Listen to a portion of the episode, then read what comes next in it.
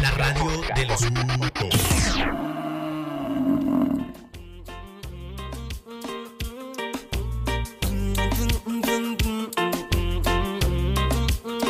Capítulo 6. Vacas flacas.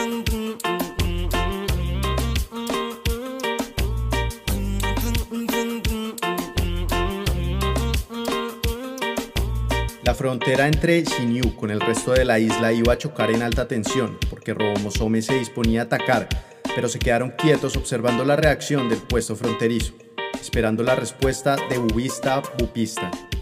Inmediatamente, Buffalo Baywin fue informado de lo que ocurría y activó las alarmas para defenderse ante cualquier ataque de las fieras.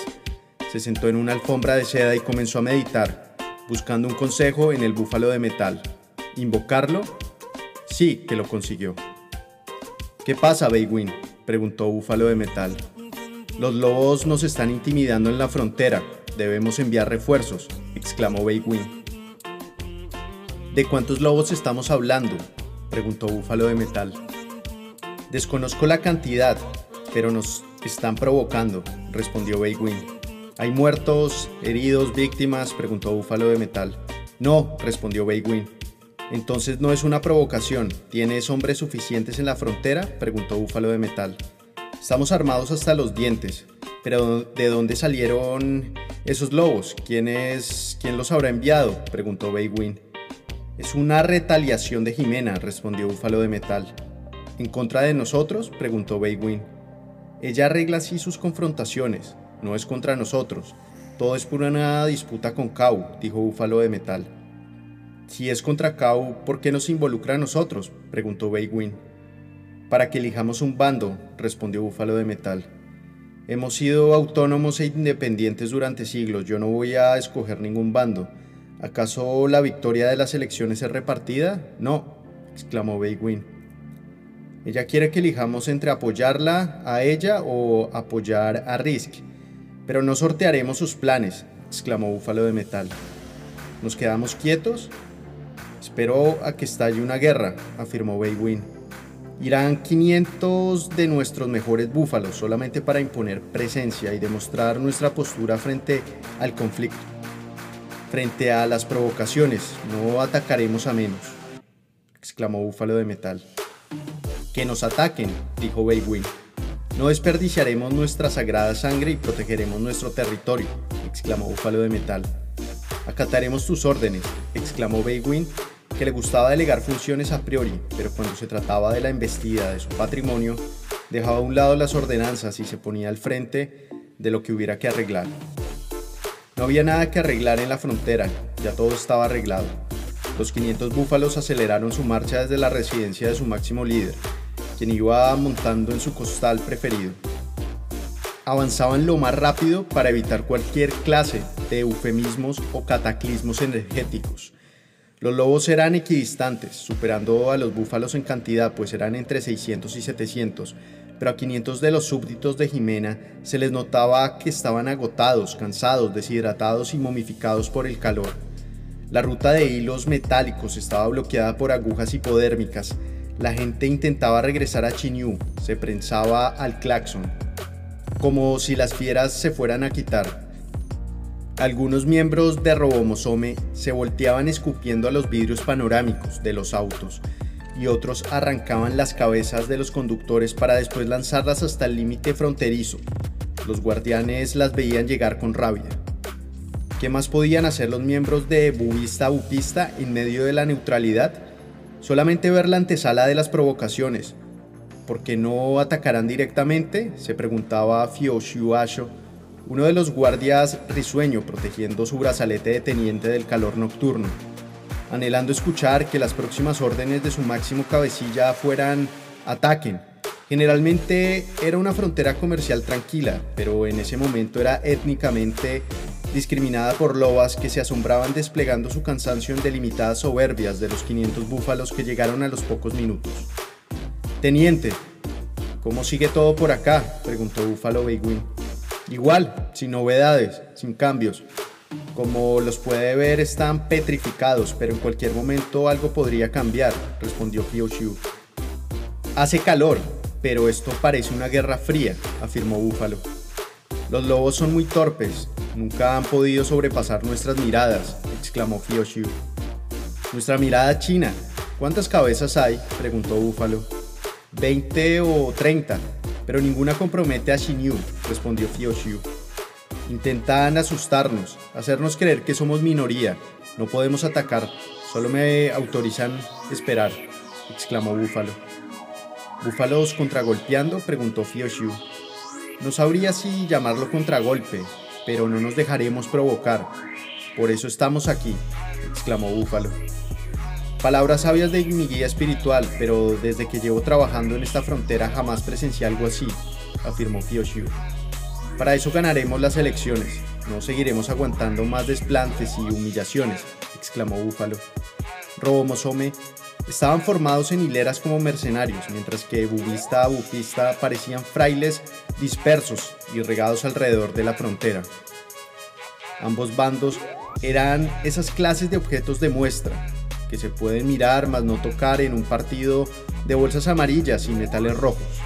Jimena se abrió paso en la vía asumiendo que desfilaba por su aclamada pasarela, sentada en una rebanada de ovarios hecha del parto de alguno de sus clientes, y cargada por lobos morbosos acercándose lentamente al puesto fronterizo con un letrero gigante que decía Vengo en son de paz. Inmediatamente los búfalos entendieron el mensaje y dejaron de estar a la defensiva dando marcha atrás. Su máximo líder tenía el ceño fruncido. Además se quedó mirando a la prepago con los ojos perdidos por su belleza pornográfica. Búfalo, exclamaron los lobos en tono de honra, a su nombre. Beywin, dijo Jimena bajando de su trono al suelo, quedando frente a frente de su liturgia electoral. Jimena Publish, ¿qué te trae por acá? preguntó Búfalo. Busco alianzas, respondió Jimena. Pensé que esto era una declaración de guerra, dijo Búfalo. Mi equipo puede ser intimidante, pero en ningún momento les hicimos daño, a excepción de los impacientes, exclamó Jimena. ¿Quieres ser parte de mi gabinete? Las puertas están abiertas, yo quiero ser el próximo presidente de esta isla, que me ha dado tanto, digo, oh Búfalo.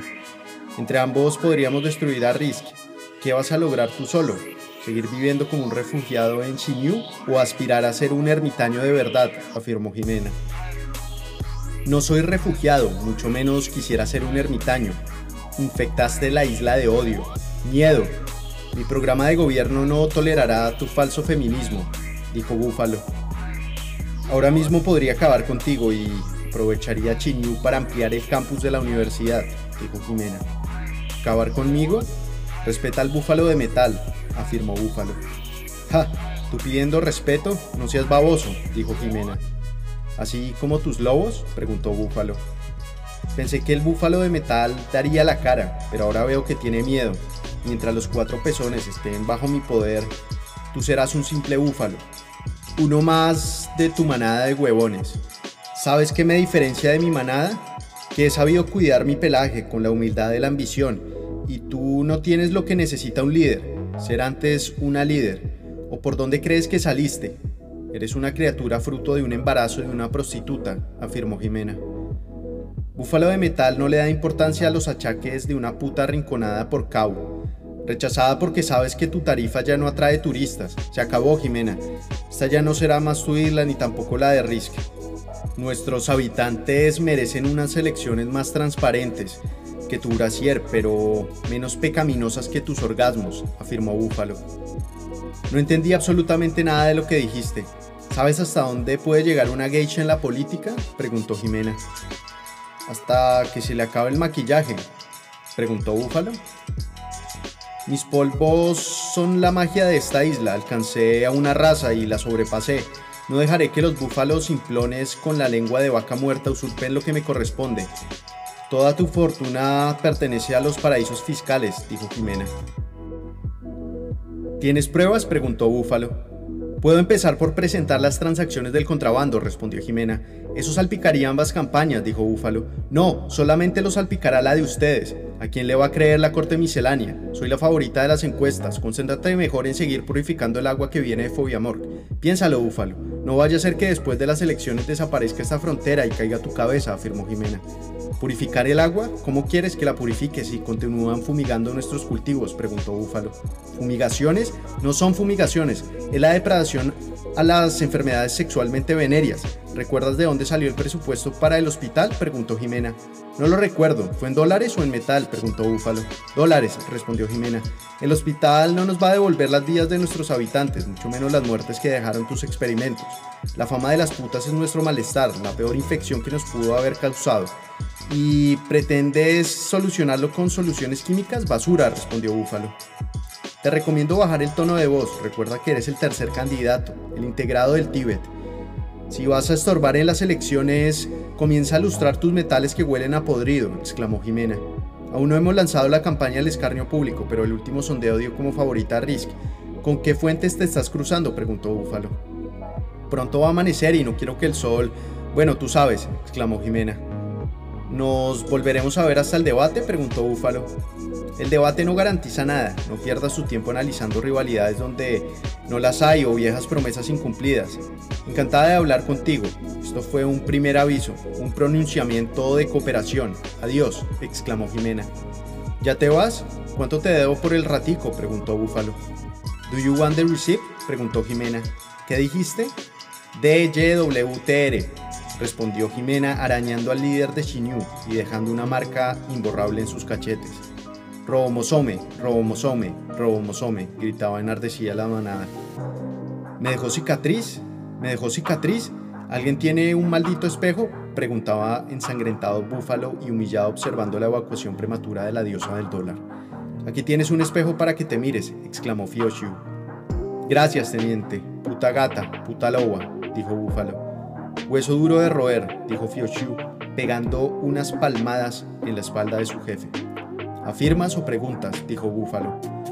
Ambas, dijo Fioshu. Ja, nunca uniremos fuerzas con esa retrasada, así que el hueso está partido a su mínima expresión.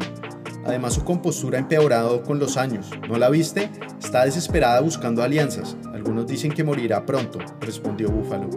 Jefe, aquí le envían esto, dijo un bubista bupista más de la frontera. ¿Qué es esto? ¡Ja! Maldita puta. Bueno, por lo menos no ha muerto su sentido del humor, afirmó Búfalo. ¿Qué fue lo que enviaron? ¿Es seguro abrirlo? ¿Ya lo destapó? ¿Quiere que yo lo destape por usted? preguntó Fioshu. Tranquilo, basta con ser servicial, no lambón, respondió Búfalo. Me preocupo por su seguridad, dijo Fioshu. La presentadora me envió maquillaje para tapar la herida que me dejó, afirmó Búfalo. ¿Maquillaje a base de glifosato? Debió matarla el SIDA o la cirrosis, afirmó Fioshu. No es por su condición, dijo Búfalo. ¿Lo del síndrome? preguntó Fioshu. El síndrome de ser una puta, ja, pero nada de lo que hoy me preocupa. Y teniente, ¿sabe por qué? Porque nosotros somos el sustento nutritivo de la isla. Somos los dueños de los mercados chinos. Los gritos y los gemidos son producto de nuestros cultivos, exclamó Búfalo. Tremendo despliegue de robomosome. ¿Para qué? ¿Un rasguño? Meras niñas, puras niñadas. Qué pérdida de tiempo, yo ya estaba preparado para lo peor, dijo Fioshu. Dímelo a mí, hubiera sido heroico morir en la frontera, pero fue tétrico haber recibido el insulto de una cualquiera, afirmó Búfalo. Deberías dejar al menos la mitad de los refuerzos, dijo Fioshu. No es necesario, no regresarán, exclamó Búfalo. ¿Por qué estás tan seguro? Esta invasión capitalista no ocurre todos los días, Además, mis subalternos tienen razón, dijo Xiu. ¿Qué? preguntó Búfalo. Otro ataque sorpresa. Pero de verdad, respondió Asho. Teniente, haga su trabajo, céntrese en la seguridad de la frontera, no vaya a ser que la escasez que contrabando nos juegue una mala pasada, afirmó Búfalo. Yo solo sigo órdenes, nunca he dejado de seguirlas, pero en la casa mando yo, no mi esposa, exclamó Xiu. Me agrada saberlo. Cuida esta frontera como si fuera tu amante y yo controlaré Jimena Beach. Me tengo que ir. Pronto haré el lanzamiento de la campaña y necesito dormir. Sintoniza la radio de Shinyu, exclamó Búfalo. Mis hombres y yo protegeremos la frontera con audacia, jerarquía y valor, dijo Shiuasho. Muy bien, teniente. Que el búfalo de metal bendiga nuestra frontera. Adiós, afirmó Búfalo Beywin montado en su costal y regresando a su residencia portando algodón en su cicatriz. Bubista, bupista, bubista, bupista, bubista, bupista, gritaban con orgullo los búfalos.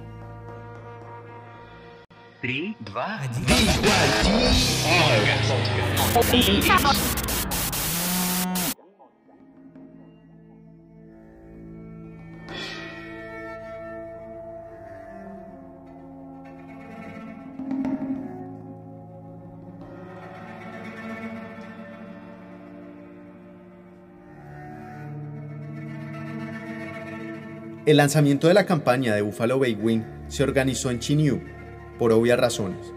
¿Dónde más podría ser? Los habitantes lo adoraban, no tenía investigaciones en su contra, sabía cuidar su imagen y daba a entender ser un tipo honesto, leal y dispuesto al cambio en Jimena Vicio. Sin embargo, el cabecilla del partido bufalista no era de tarimas y micrófonos, evitaba el frívolo contacto visual por algo más cercano, la exposición realista, abrazos, fotos y las caricias del pueblo. Una de las propuestas principales del programa de gobierno se denominaba Argolla sin hambruna. Consistía en un plan básico de alimentación a partir de platos elaborados artesanalmente con la argolla de los búfalos, condimentada con proteínas, carbohidratos, sales minerales, vitaminas, etc. También integraría a Chinyu como la capital. Búfalo, gritaban las masas. Gracias, muchas gracias afirmaba prudentemente Buffalo Wing, pero en un momento del recorrido afectivo debió detenerse para decir unas palabras a capela. Búfalo, decían sus admiradores. Hoy no es un día normal, tampoco es un día común y corriente. Hoy nuestras argollas, sus argollas, las argollas sin hambruna normalizarán las anomalías de la corrupción sexista, corrupción feminista, y estarán sujetas al hilo de la democracia, al hilo de la paz. Difiero de los acontecimientos papeleristas en la fábrica de leche orgánica y lamento las súbditas muertes. No descansaremos hasta encontrar a los desaparecidos. La rabia de Robomosome y antipatía del Ku Klux Klan no las tenemos que seguir aguantando. Vagas criaturas son las que desaparecerán de nuestra población se van sin pagar de nuestros supermercados, piden rebajas a toda hora, fumigan nuestros cultivos, enferman a nuestra gente, violan nuestros derechos. Durante mi campaña velaré para que en estas elecciones prime el derecho al voto popular. La isla necesita ser gobernada por el búfalo de metal. Metal, metal, metal, gritaban los seguidores del candidato. Soy el único hombre entre estas dos bellas mujeres, casualidad o estigma. Pero no se dejen engañar, porque además de bellas, se han preguntado dónde esconden su falsedad. En sus vagas propuestas feministas, labriegas y religiosas, dijo Buffalo Baywing. Falsas, falsas, falsas, sonaban los ecos de los espectadores. Su voto no cuenta con ellas, su voto cuenta conmigo. Les preguntó, ¿puedo contar con ustedes? dijo Búfalo.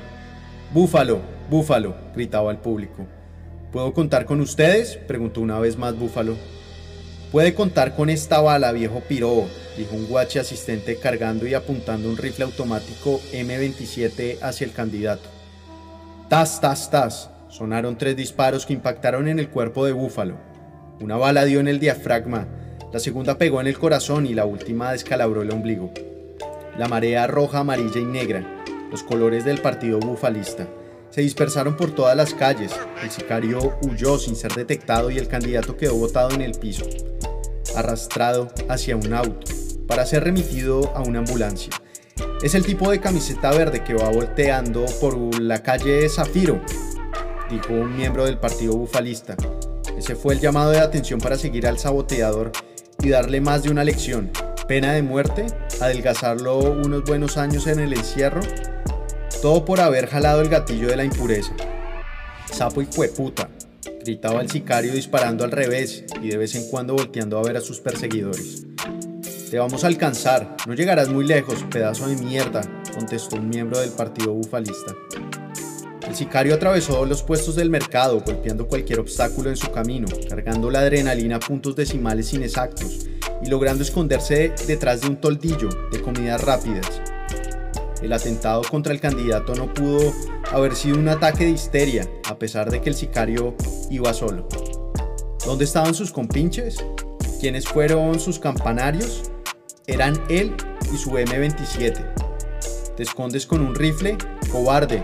Ven, dispara de frente, poco hombre, dijo un miembro del partido bufalista.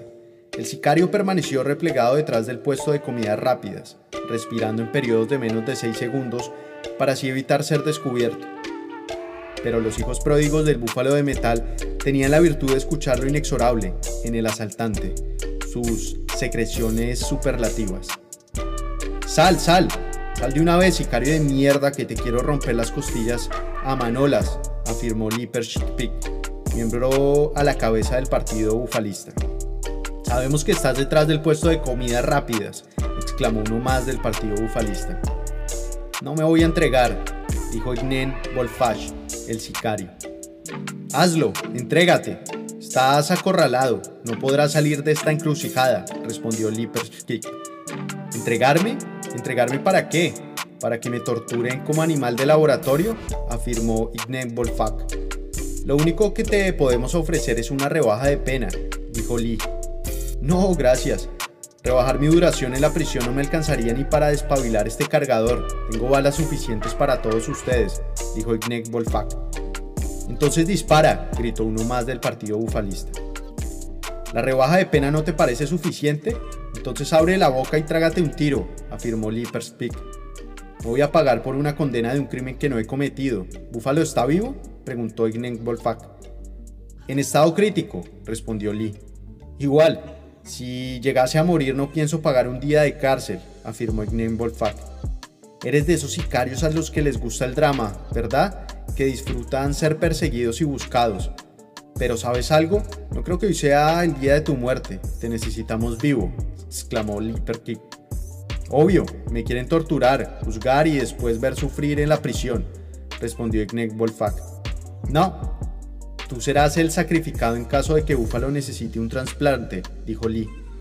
Estaré dispuesto al trasplante frente a un chaleco de striptease rights, pero antes les meteré un tiro en la boca a cada uno. ¿Y tú?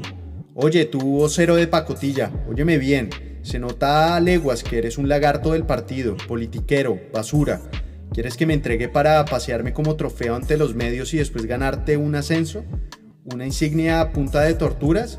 ¿Miento? Preguntó Ignen Wolfach. ¿Cómo un sicario podría ser un trofeo? ¡Ja! Tú no eres más que una escoria de la sociedad, pero reconozco que tienes agallas en haberlo hecho a pata y prácticamente solo, respondió Lipperskick. Siempre he trabajado solo, manada de imbéciles.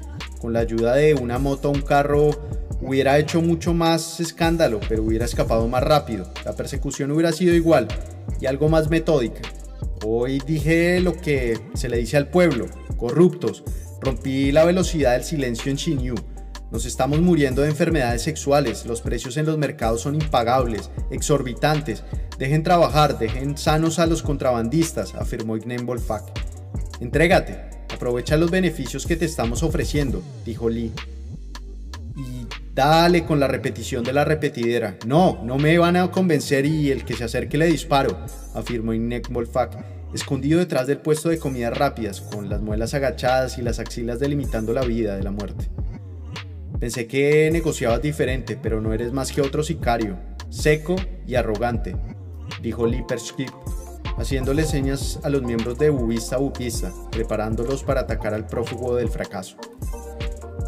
Ustedes podrán escuchar mi respiración, pero yo tengo muy claro cada uno de sus pasos y si alguno da otro paso, verán, no queremos muertos, ¿o sí?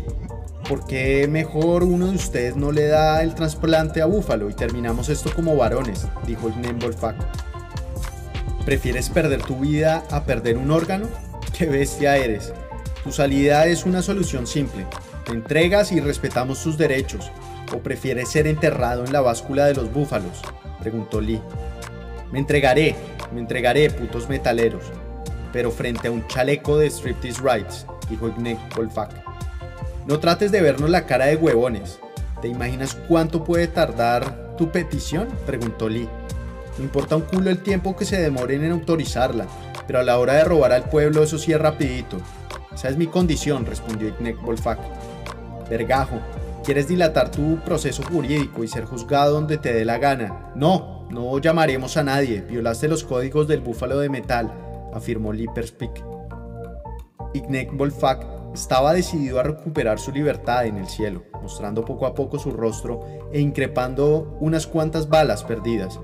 El desespero congeló la paciencia, por lo que Lipperspeak logró darle un tiro en el pecho, dejándolo tendido en el piso, listo para ser arrestado y enfrentarse a la justicia del búfalo de metal, las torturas chinas. Mientras que Wing, candidato del partido bufalista, iba agonizando en la ambulancia, los enfermeros trataban de mantenerlo con vida hasta llegar al hospital de Chinyu. Su paso por el quirófano sería igual de plausible al lanzamiento de su campaña, opacada en la sala de urgencias de una pinza kosher. University. La radio de las putas.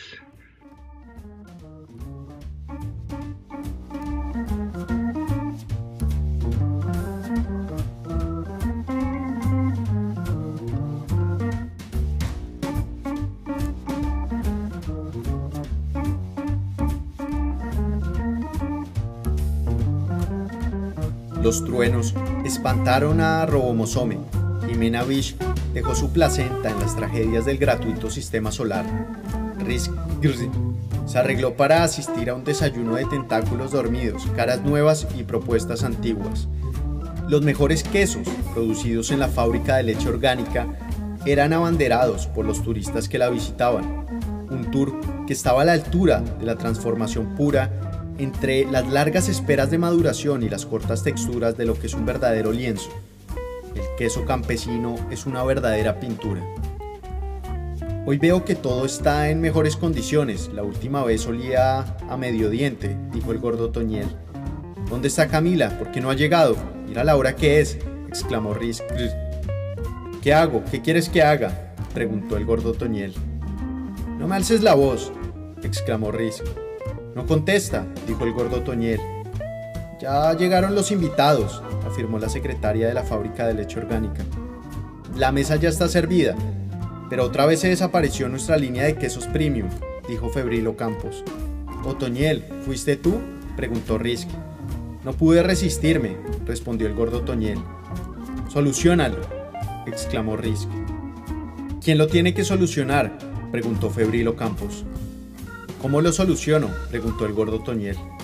Tú, Febril, solucionalo tú, no la gula ambulante, respondió Risky. Porque yo siempre tengo que solucionar las cagadas de Otoñel y Camila, respondió Febril. Si no te gusta tu trabajo, ya conoces el proceso legal. No te quejes, agradece, dijo Risky. Ojalá ayer te hubieran tragado los lobos, gordo inmundo, exclamó Febril. No entiendes, nadie me entiende, exclamó el gordo Toñel, humillado, secando sus lágrimas con la cabeza mirando al piso, regañado y refugiado en su desorden alimenticio. Cierra la boca, haz dieta, exclamó febril. Aquí ninguno de los dos es nutricionista. Yo soy la chef. Se callan. Y no pasó nada, tenemos una reunión importante, afirmó Risky. Pero me dijo gordo inmundo, ¿no lo escuchaste? preguntó Toñel. Ya, ya, no más quejas, soluciona tus propios descargos. Otoñel, febril. Controlen la boquita, es todo lo que tienes que hacer. Y no pasó nada, respondió Risky. Hola, lindura, soy Pepo Pepas, hijo de Almen y nuevo líder de Almendras. Yo soy Shed, la hija de Grain y nueva líder de Soya. La juventud, divino abejorro. Veo que son nuevos en este negocio, pero tranquilos, dejen todo en mis manos. Es un placer conocerlos. Tomen asiento, dijo Risk.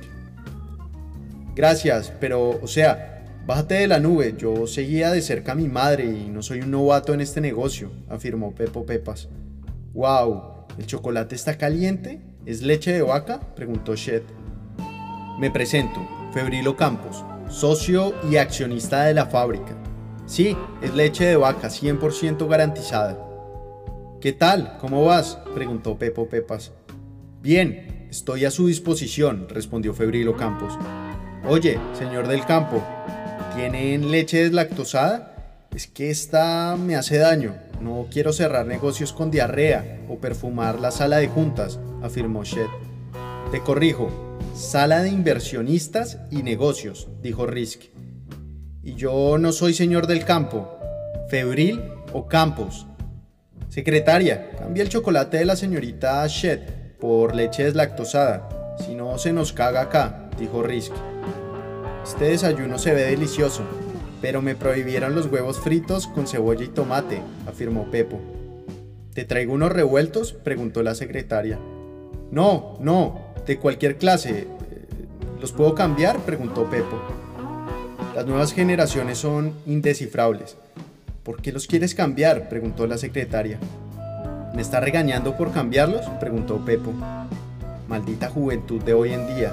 Se tocan con cualquier expresión y no saben qué es una expresión, dijo la secretaria vociferando en modo susurro. ¿Qué dijiste? Habla más duro, exclamó Pepo. ¿Deseas fruta? preguntó la secretaria. ¿Es orgánica? preguntó Pepo. Todos nuestros productos son orgánicos. Veo que no seguías tan de cerca a tu madre, afirmó Risk. La fruta es ideal. Eh, ¿Qué decía Risk? preguntó Pepo. Que desconoce la competencia, dijo Risk. Yo tampoco quiero huevos, afirmó Shed. No, es que yo no haya querido. Es que no puedo. ¿Entiendes la palabra prohibir? preguntó Pepo. Sí, está enterrada en el diccionario de tu puta madre, exclamó Shed. Cálmense, gomelos. Disfrutemos el desayuno y aflojemos la prepotencia de la alta tensión, sin egos, afirmó Febril. ¿Escuchaste al señor del campo? Sin egos. Shed, sin egos, dijo Pepo. ¿Fruta también para usted? preguntó la secretaria. ¿Qué fruta es? preguntó Shed. Finalmente se te ocurrió preguntar algo inteligente. Lo olvidé, exclamó Pepo. Tarado, exclamó Shed. La cosecha de la temporada es kiwi, mango, fresas, uvas, bananos y granadillas, respondió la secretaria. ¿Vamos a jugar Candy Crush? preguntó Risk. Hablemos de negocios, señores, seriedad, por favor, dijo Febril. ¿Señores? ¿Y yo qué soy? preguntó Shed. Ah, ¿Tienes el complejo de Fobiamor? preguntó Risk. No es ningún complejo, chef Pingosa. Es inclusión literaria, respondió Shed. Yo no veo ninguna diferencia entre almendras, almendros, soya, soyo, dijo Pepo Pepas entre risas. ¿La diferencia? ¿Saben cuál es la diferencia? preguntó Shed. ¿Qué no diferencio? preguntó Pepo. Tarado, la leche de almendras es un asco. ¿Por qué? Porque sencillamente se corta fácil. En cambio, nuestra leche de soya la consumen las luchadoras de los derechos de las mujeres, no tontos gladiadores, respondió Shed. ¿Has pensado poner en el mercado un producto que se llame soya feminista? preguntó Pepo. La soya feminista no es un producto, soy yo, respondió Shed. Organicé este desayuno en tributo a tu madre, Pepo, y a tu padre, Shed. Lamentó su partida, mi santo, cáusame. Así que no olvidemos el respeto. La competencia es más sana que la rivalidad, pero hoy no venimos a debatir. ¿Cuál leche es mejor? El propósito principal de... expresó Risk.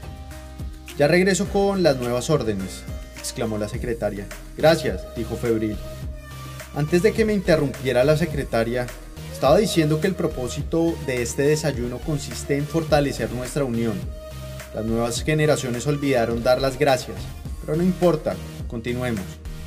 Quiero introducir al mercado lo antes posible un producto que combine las tres leches. ¿Qué beneficios obtendremos? La confianza de nuestros clientes. ¿Por qué? Podrán ver la fuerza en nuestras compañías, pero lo más importante es que cada envase diga vota por Risk, recicla, ordeñar un nuevo mañana en los horizontes de la soya y las verticalidades de las almendras.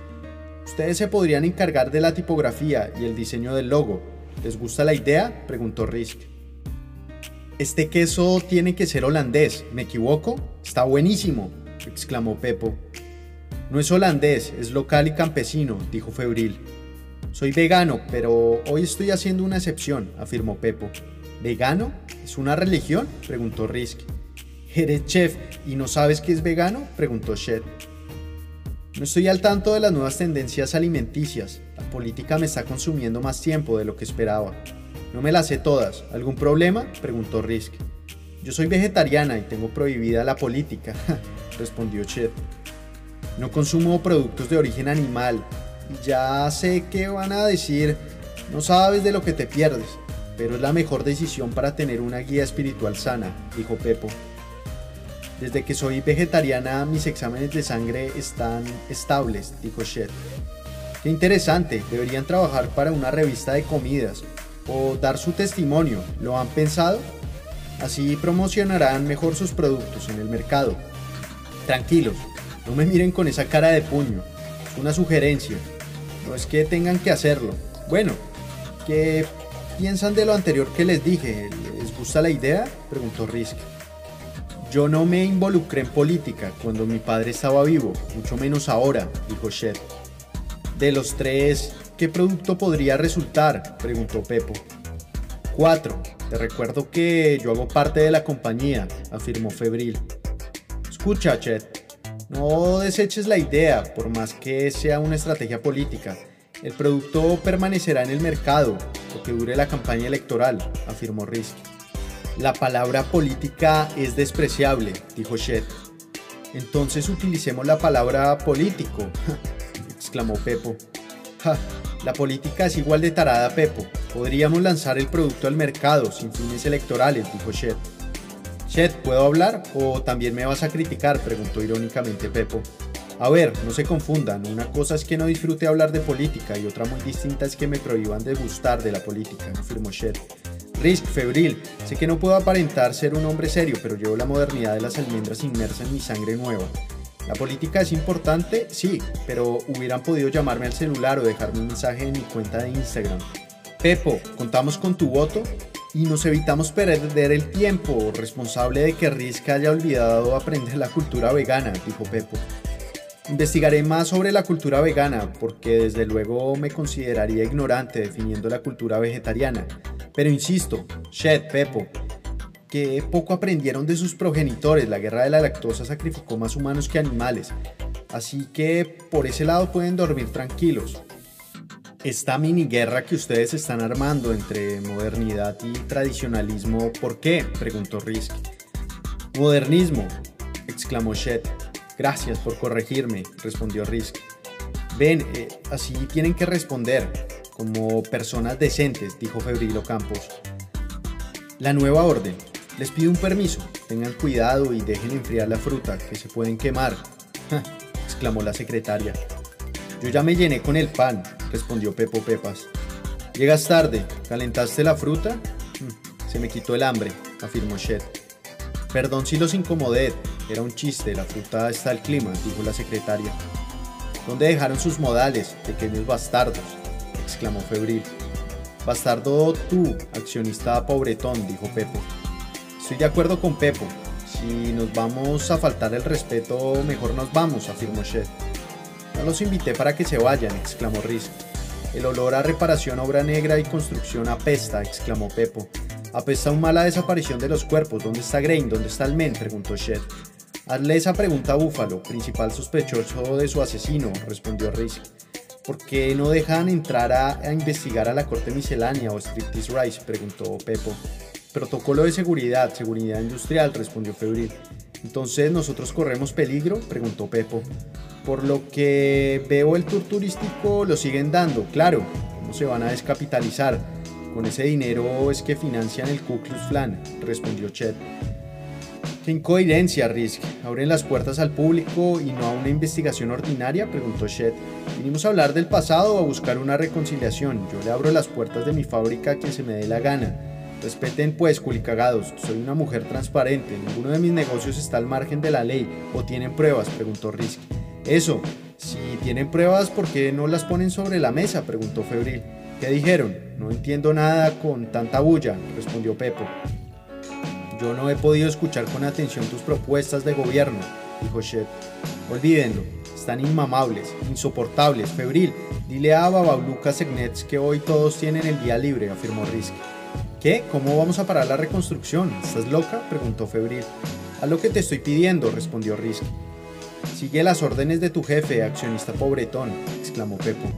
Ojalá no te arrepientas de correrles a estos imbéciles, dijo Febril. Estás... Te estás dirigiendo a una mujer, no a una vaca, afirmó Shed. No más, gritó Risk clavando un cuchillo en la mesa de la sala. Wow, hey, tranquila Risk, no queremos hacer parte de los desaparecidos, ¿cierto Shed? preguntó Pepo. Sí, dijo Shed. Pepo, ¿estás muy convencido de lo que anda diciendo la prensa? preguntó Risk. Hola, ¿cómo están todos? Perdón interrumpir, pero ando más salada. Siempre que vengo a la fábrica algo pasa afuera, casi no puedo entrar, exclamó Darling. Darling, preguntó Pepo. Hola Pepo, ¿cómo has crecido? respondió Darling. Qué bella que estás, te conservas mucho mejor que la propia fábrica, afirmó Pepo. Gracias, qué lindo, exclamó Darling. ¿Qué pasa afuera? preguntó Risk. Dieta, respondió el gordo Toniel. Sí, Rob Ware es una de las periodistas que están afuera, respondió Darling. ¿Alguien más? preguntó Risk. La radio o la televisión de Shinyu, respondió el gordo Toniel. Ah, también unos manifestantes, dijo Darling. Otra vez, malditos protectores animalistas. No lo digo por Rob. ¿Qué quieren? preguntó Risk. Averiguar por qué las tres compañías de leche se reunieron a puerta cerrada, respondió el gordo Otoniel. Gracias, Otoniel. Encárgate de que hoy el Ku Klan no falle. Dile a los periodistas que en un rato salimos. Puedes retirarte, dijo Risk. A sus órdenes, doña, respondió el gordo Otoniel. Darling, para que entres en contexto, estábamos discutiendo la posibilidad de lanzar al mercado el nuevo producto, dijo Risk. Qué bien, ¿ya firmaron? preguntó Darling. No, hola Darling, ¿cómo estás? preguntó Shed. Bien, ¿qué pasa? ¿Qué dudas tienen? ¿Cómo los podemos ayudar? preguntó Darling. En lo personal le venía diciendo a Risk que no quiero estropear la imagen de la compañía de leche de soya, lanzando un producto político, respondió Shed. Yendo aún más lejos, nos preocupa, hablo por Shed y por mí, las acusaciones de las desapariciones. No queremos que nos salpiquen, dijo Pepo. No tienen pruebas. No nos han comprobado nada, son rumores para desestabilizar nuestra campaña. Además no estamos enfrentando ningún juicio, dijo Darling. Calumnias, simples calumnias, exclamó Risky. Hablaba con una amiga por mensajes de texto y nos preocupa, bueno, me preocupa entrar a un almacén, ir a la sección donde ubiquemos la nueva receta. Digamos que omito ver la tabla nutricional, tomo la leche y la coloco directamente en el carro de compras, dijo Shed. Igual a que la compraras online, ¿no? Preguntó Pepo. Sí, luego meto nuestro producto en la nevera, omito leer la fecha de vencimiento. Al día siguiente voy a desayunar, abro la nevera, la pongo en la mesa, la sirvo y de pronto me da por mirar detalladamente la nueva imagen, exclamó Shed. Entiendo a dónde vas, ¿puedo continuar? preguntó Pepo. Continúa, exclamó Shed. Digamos que en el logo nos focalizamos en la tipografía de vota por Risk, vota por ordeñar un nuevo mañana o lo que salga. ¿Se amargará la mañana? ¿Qué dirá la oposición, las críticas, la prensa internacional? preguntó Pepo. Tienes toda la razón. Es que Darling Risk. Tenemos que pensar en cada detalle, no es firmar por firmar, lanzar el producto y después la contaminación visual que. Me empezó a doler el estómago de solo pensarlo, dijo Chef. Los voy a envenenar si no firman, exclamó Risk entre risas. Muchachos, entendemos sus dudas y preocupaciones, pero afuera hay millones de personas que buscan cambios en la isla y qué mejor que recibir a la prensa con las buenas nuevas, dijo Darling. ¿Lo dices por la prensa animalista? Me importa un carajo, animalistas políticos, amarillistas de nuestras leches, exclamó Pepo. Yo no sé mucho de política, pero la difusión de su compañía a través de volantes, internet, transporte público, etc., no es suficiente. ¿Por qué arriesgar las tres compañías? preguntó Shed. Confíen en Risk, confíen en mí, confíen en nosotras, exclamó Darling.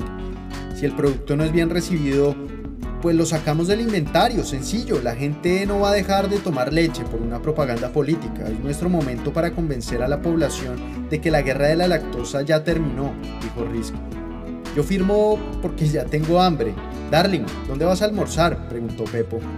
Ja, ¿un almuerzo de negocios o un almuerzo de coqueteo? preguntó Darling. Yo puedo invitarte, ordenar, almorzar, coquetear y pagar la cuenta al mismo tiempo. ¿Te imaginas qué más puedo hacer? preguntó Pepo. Ja, lo tomaré como un cumplido y una celebración, respondió Darling. Pepo, ¿estás seguro de lo que vamos a hacer? preguntó Shed. Yo firmaría por la memoria de nuestros progenitores. No sé tú, preguntó Pepo. No estoy muy segura, respondió Shed. ¿Por qué? preguntó Risk. Tengo miedo de que no cumplas tus promesas, respondió Shed. Era un desayuno y ya vamos a empatar con el almuerzo. Pero bueno, en fin. Así son los negocios. Shed, le respondo una vez más a tu incertidumbre y te lo diré con la brevedad de unas lonjas de queso Paulín. No tienes nada que perder, exclamó Risk. ¿Me das unos días para pensarlo? preguntó Shed. Te daré unos días, pero ahora que salgamos a defecar encima de la prensa, diré que el nuevo producto es entre almendras y orgánica, afirmó Risky. ¿Es un no? preguntó Shed. No es mi culpa que la prensa se haya enterado de nuestra reunión, dijo Risky.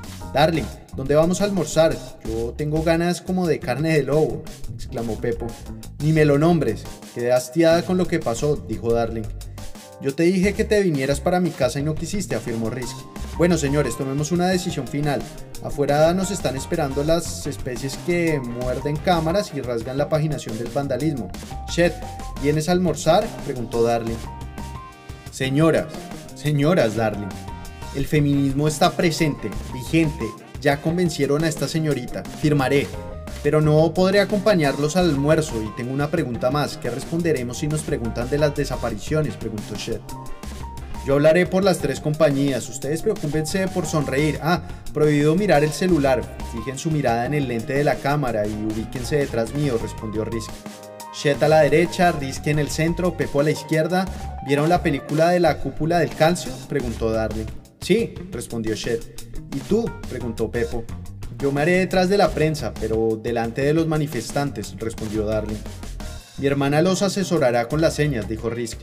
Les diré cuándo deban responder, sí, no, próxima pregunta, pausa, silencio, etc., afirmó Darling. Si se sienten presionados por una pregunta, ¿qué tienen que decir? preguntó Risk. Próxima pregunta. ¿Listo? respondió Darling. Próxima pregunta, vale, afirmó Shed. Próxima pregunta, de acuerdo, linduras, exclamó Pepo. Dieta junto a la radiotelevisión de Shinyu esperaba fuera de la fábrica de leche orgánica. Estaban ansiosos de tener la primicia del día cuál era la noticia más importante. Risk, Shed, Pepo, unas palabras para dieta, afirmó Rob Ware. ¿Qué estaban conspirando allá adentro? preguntó un periodista más de Radio Televisión Shinyu. Yo responderé a todas sus preguntas, pero no preguntes idioteces, dijo Risk. Asesinos, dictadores, impostores, elefantes blancos, tramposos, Gritaban algunos manifestantes en contra de la desaparición de sus familias, el cierre de la fábrica de textiles y algunos ingredientes de más. Candidata, ¿qué opina del atentado contra el precandidato Búfalo? preguntó Roth. ¿Atentado? ¿Qué pasó? No tengo información al respecto, desconozco lo que ha ocurrido, respondió Risk, mirando con incredulidad a Shed y Pepo Pepas. El precandidato presidencial Buffalo Baywin recibió varios impactos de bala mientras realizaba el lanzamiento de su campaña, dijo Rob Ware. ¿En qué estado se encuentra? preguntó Risk. Crítico, respondió un periodista más de Radio Televisión Shinyu. ¿Quiénes fueron los autores del atentado? preguntó Risk. Poco se sabe de los autores materiales e intelectuales, pero se sospecha de que pudo haber sido un miembro de papel bombón, respondió Rob Ware. Mis mejores deseos para Buffalo y sus allegados. Estarán mis oraciones y ojalá se recupere pronto. Es lamentable el terrorismo que acecha la isla, dijo Risk. ¿Terrorismo? preguntó un periodista más de Radio Televisión Shinyu. Perdón, me equivoqué, sigo conmocionada por la noticia, tomaré un poco de agua. Corrijo, yo quise decir papelerismo, respondió Rizzo. Si llegara a ganar las elecciones, ¿cómo piensa combatir la papelería que aterroriza a la nación? preguntó Rob Ware. Para los que aún no saben, el asesino de residuos hace parte de mi campaña y por ende será pilar fundamental de mi gabinete, sumada a la ardua labor del Ku Klux extinguiremos mafiosos dinosaurios y pandillas ardillas. Ah, y no les tengo miedo a las organizaciones papeleristas que tiemblen desde las cuevas o donde sea que se esconden porque serán expulsadas de Cow Beach, respondió Risk. ¿Señalan al Ku Klan de ser los responsables de los desaparecidos en su fábrica? ¿Es cierto? preguntó un periodista más de Radio Televisión Shinyu. Eso es una campaña de desprestigio. ¿Tiene pruebas ante las acusaciones? preguntó Risk. No, no porque no han dejado investigar a la corte miscelánea de Striptease Rice respondió un periodista más de Radio Televisión Shinyu. Próxima pregunta, dijo Riz. Asesina, dictadora, imposta, embustera, tramposa, gritaban los manifestantes con el fin de esclarecer los hechos. ¿El asesino de recibos garantizará la seguridad de la nación? preguntó Ware. Ya contesté a su pregunta y a los manifestantes les voy a decir algo. Deberían ir a la sede de la prepago, visitar uno de sus prostíbulos, o mejor, ir a vociferar a su sede. ¿Cuántos indígenas murieron a raíz de la limpieza sexual? ¿Cuántos más que tienen que morir a manos de los lobos antisociales? Fueron las lobas de Robosome las culpables de las desapariciones y escondieron sus cuerpos en la frontera bubista-bupista, preguntó Riz. Hoy se reunieron a puerta cerrada las tres compañías de leche. Queremos saber más detalles, además de conversar acerca de la guerra de la lactosa. ¿De qué más se habló en la reunión? Preguntó un periodista más de Radio Televisión Chino. Tengan cuidado, que alquilan, que venden, que compran en los mercados chinos. No vaya a ser que se traguen a los desaparecidos. ¿Nos están chuzando? preguntó Risk. No entiendo a qué va con eso. Intenta evadir la pregunta, dijo un periodista más de Radio Televisión Xinyu. ¿Por qué está segura que hablamos de la guerra de la lactosa? preguntó Risk. Es lo que Jimena y todos desde el pueblo nos imaginamos, respondió una periodista más de Televisión Xinyu. No le mientan al pueblo, falso periodismo. Exigen transparencia en las elecciones y hacen preguntas de ahogados cuando ya se les magulla la tinta de la pluma. Le queremos dar una excelente noticia a la nación. La guerra de la lactosa ha terminado, exclamó Riz. Cuando se refiere a que ha terminado, ¿es que las tres compañías están descubriendo las desapariciones? Preguntó Rob. Vuelve y juega, eres pasante porque ya te sobrepasaste, las acusaciones que haces son muy graves. ¿Quiere que nos enfrentemos ante la corte miscelánea? Usted se está basando en rumores, malditos rumores. La invito a que haga un tour por la fábrica. A ver qué pruebas encuentra, preguntó Risk. Asesinos, pasabocas, asesinos, violadores, decían los ecos de una pacífica protesta. Señora candidata, la invito a que haga un tour por dieta a nuestro medio de comunicación. Estoy basándome en la investigación que hoy abrieron en contra de la fábrica de leche orgánica, expresó Rob. ¿Investigación? No me ha llegado ninguna notificación y tampoco a ninguno de mis socios. ¿Quién expidió el proceso de investigación? preguntó Risk. La corte miscelánea, respondió Rock. Candidata, me confirman mis fuentes que Striptease Rights fue adherida a la investigación, dijo un periodista más de Radio Televisión Chinu. Ahora nos cierren las investigaciones que quieran. Al igual las puertas de la fábrica de leche orgánica estarán abiertas en cuando acabe su remodelación. Nos protege la ley de sustitución de hiena, respondió Riz. ¿El cierre por la restauración es una excusa para evadir la investigación? Preguntó un periodista más de Radio Televisión Chinu. Exigimos respuestas. Fábrica de genocidas, asesinos, contestaba la muchedumbre enardecida. Querido, en vez de seguir envenenando a la audiencia con sus crudas preguntas, lo invito a que consuma de vez en cuando carne de res, leche de vaca orgánica, leche de almendra, leche de soya. La protección animalista de lobos y búfalos lo están enloqueciendo, afirmó Risk. ¿Su programa de gobierno excluirá la protección de los animales? preguntó Rob. Perdón, interrumpo, respondió Pepo Pepas. Señora candidata, ¿Está evitando la pregunta? preguntó Rob. ¿Y yo estoy pintado en la pared? preguntó Pepo. No, claro que no. Entienda que solo hago mi trabajo, respondió Rob. La reunión de hoy deja un pacto de paz para siempre. Vota por Risk, vota por ordeñar un nuevo mañana. Esa es la primicia que protegerá a nuestros animales. Próximamente lanzaremos al mercado nacional intergaláctico un nuevo producto que combina la tradición de la leche de vaca orgánica, la pureza de las almendras y la milenaria soya. También quisiera agradecer la presencia de los manifestantes, es su derecho ser escuchados, pero como víctima de los desaparecidos yo ya dejé el pasado atrás. Avancemos juntos, afirmó Pepo. Impunidad, no más brazos cruzados, devuelvan los cuerpos, no engañen a Jimena Vich, gritaba la masa de la protesta. ¿Qué nombre tiene el producto? preguntó un periodista más de Radio Televisión Xinyu. ¿Puedo? preguntó Shet levantando tímidamente su mano. Por supuesto, respondió un periodista más de Radio Televisión Xinyu. Nos preguntan por nombre del producto. Bueno, pues eso hace parte de la campaña de expectativa, básicamente la unión entre varias generaciones. ¿Podrán destapar los nuevos aromas de la paz? No es una tregua frente a la guerra de lactosa, es un hecho histórico, exclamó Shet. ¿De quién fue la idea? preguntó Rob. La idea fue de las tres compañías. Eso es todo. Gracias por venir, dijo Riz. Vacas asesinas, postreros asesinos, abran la fábrica, cierren la farsa.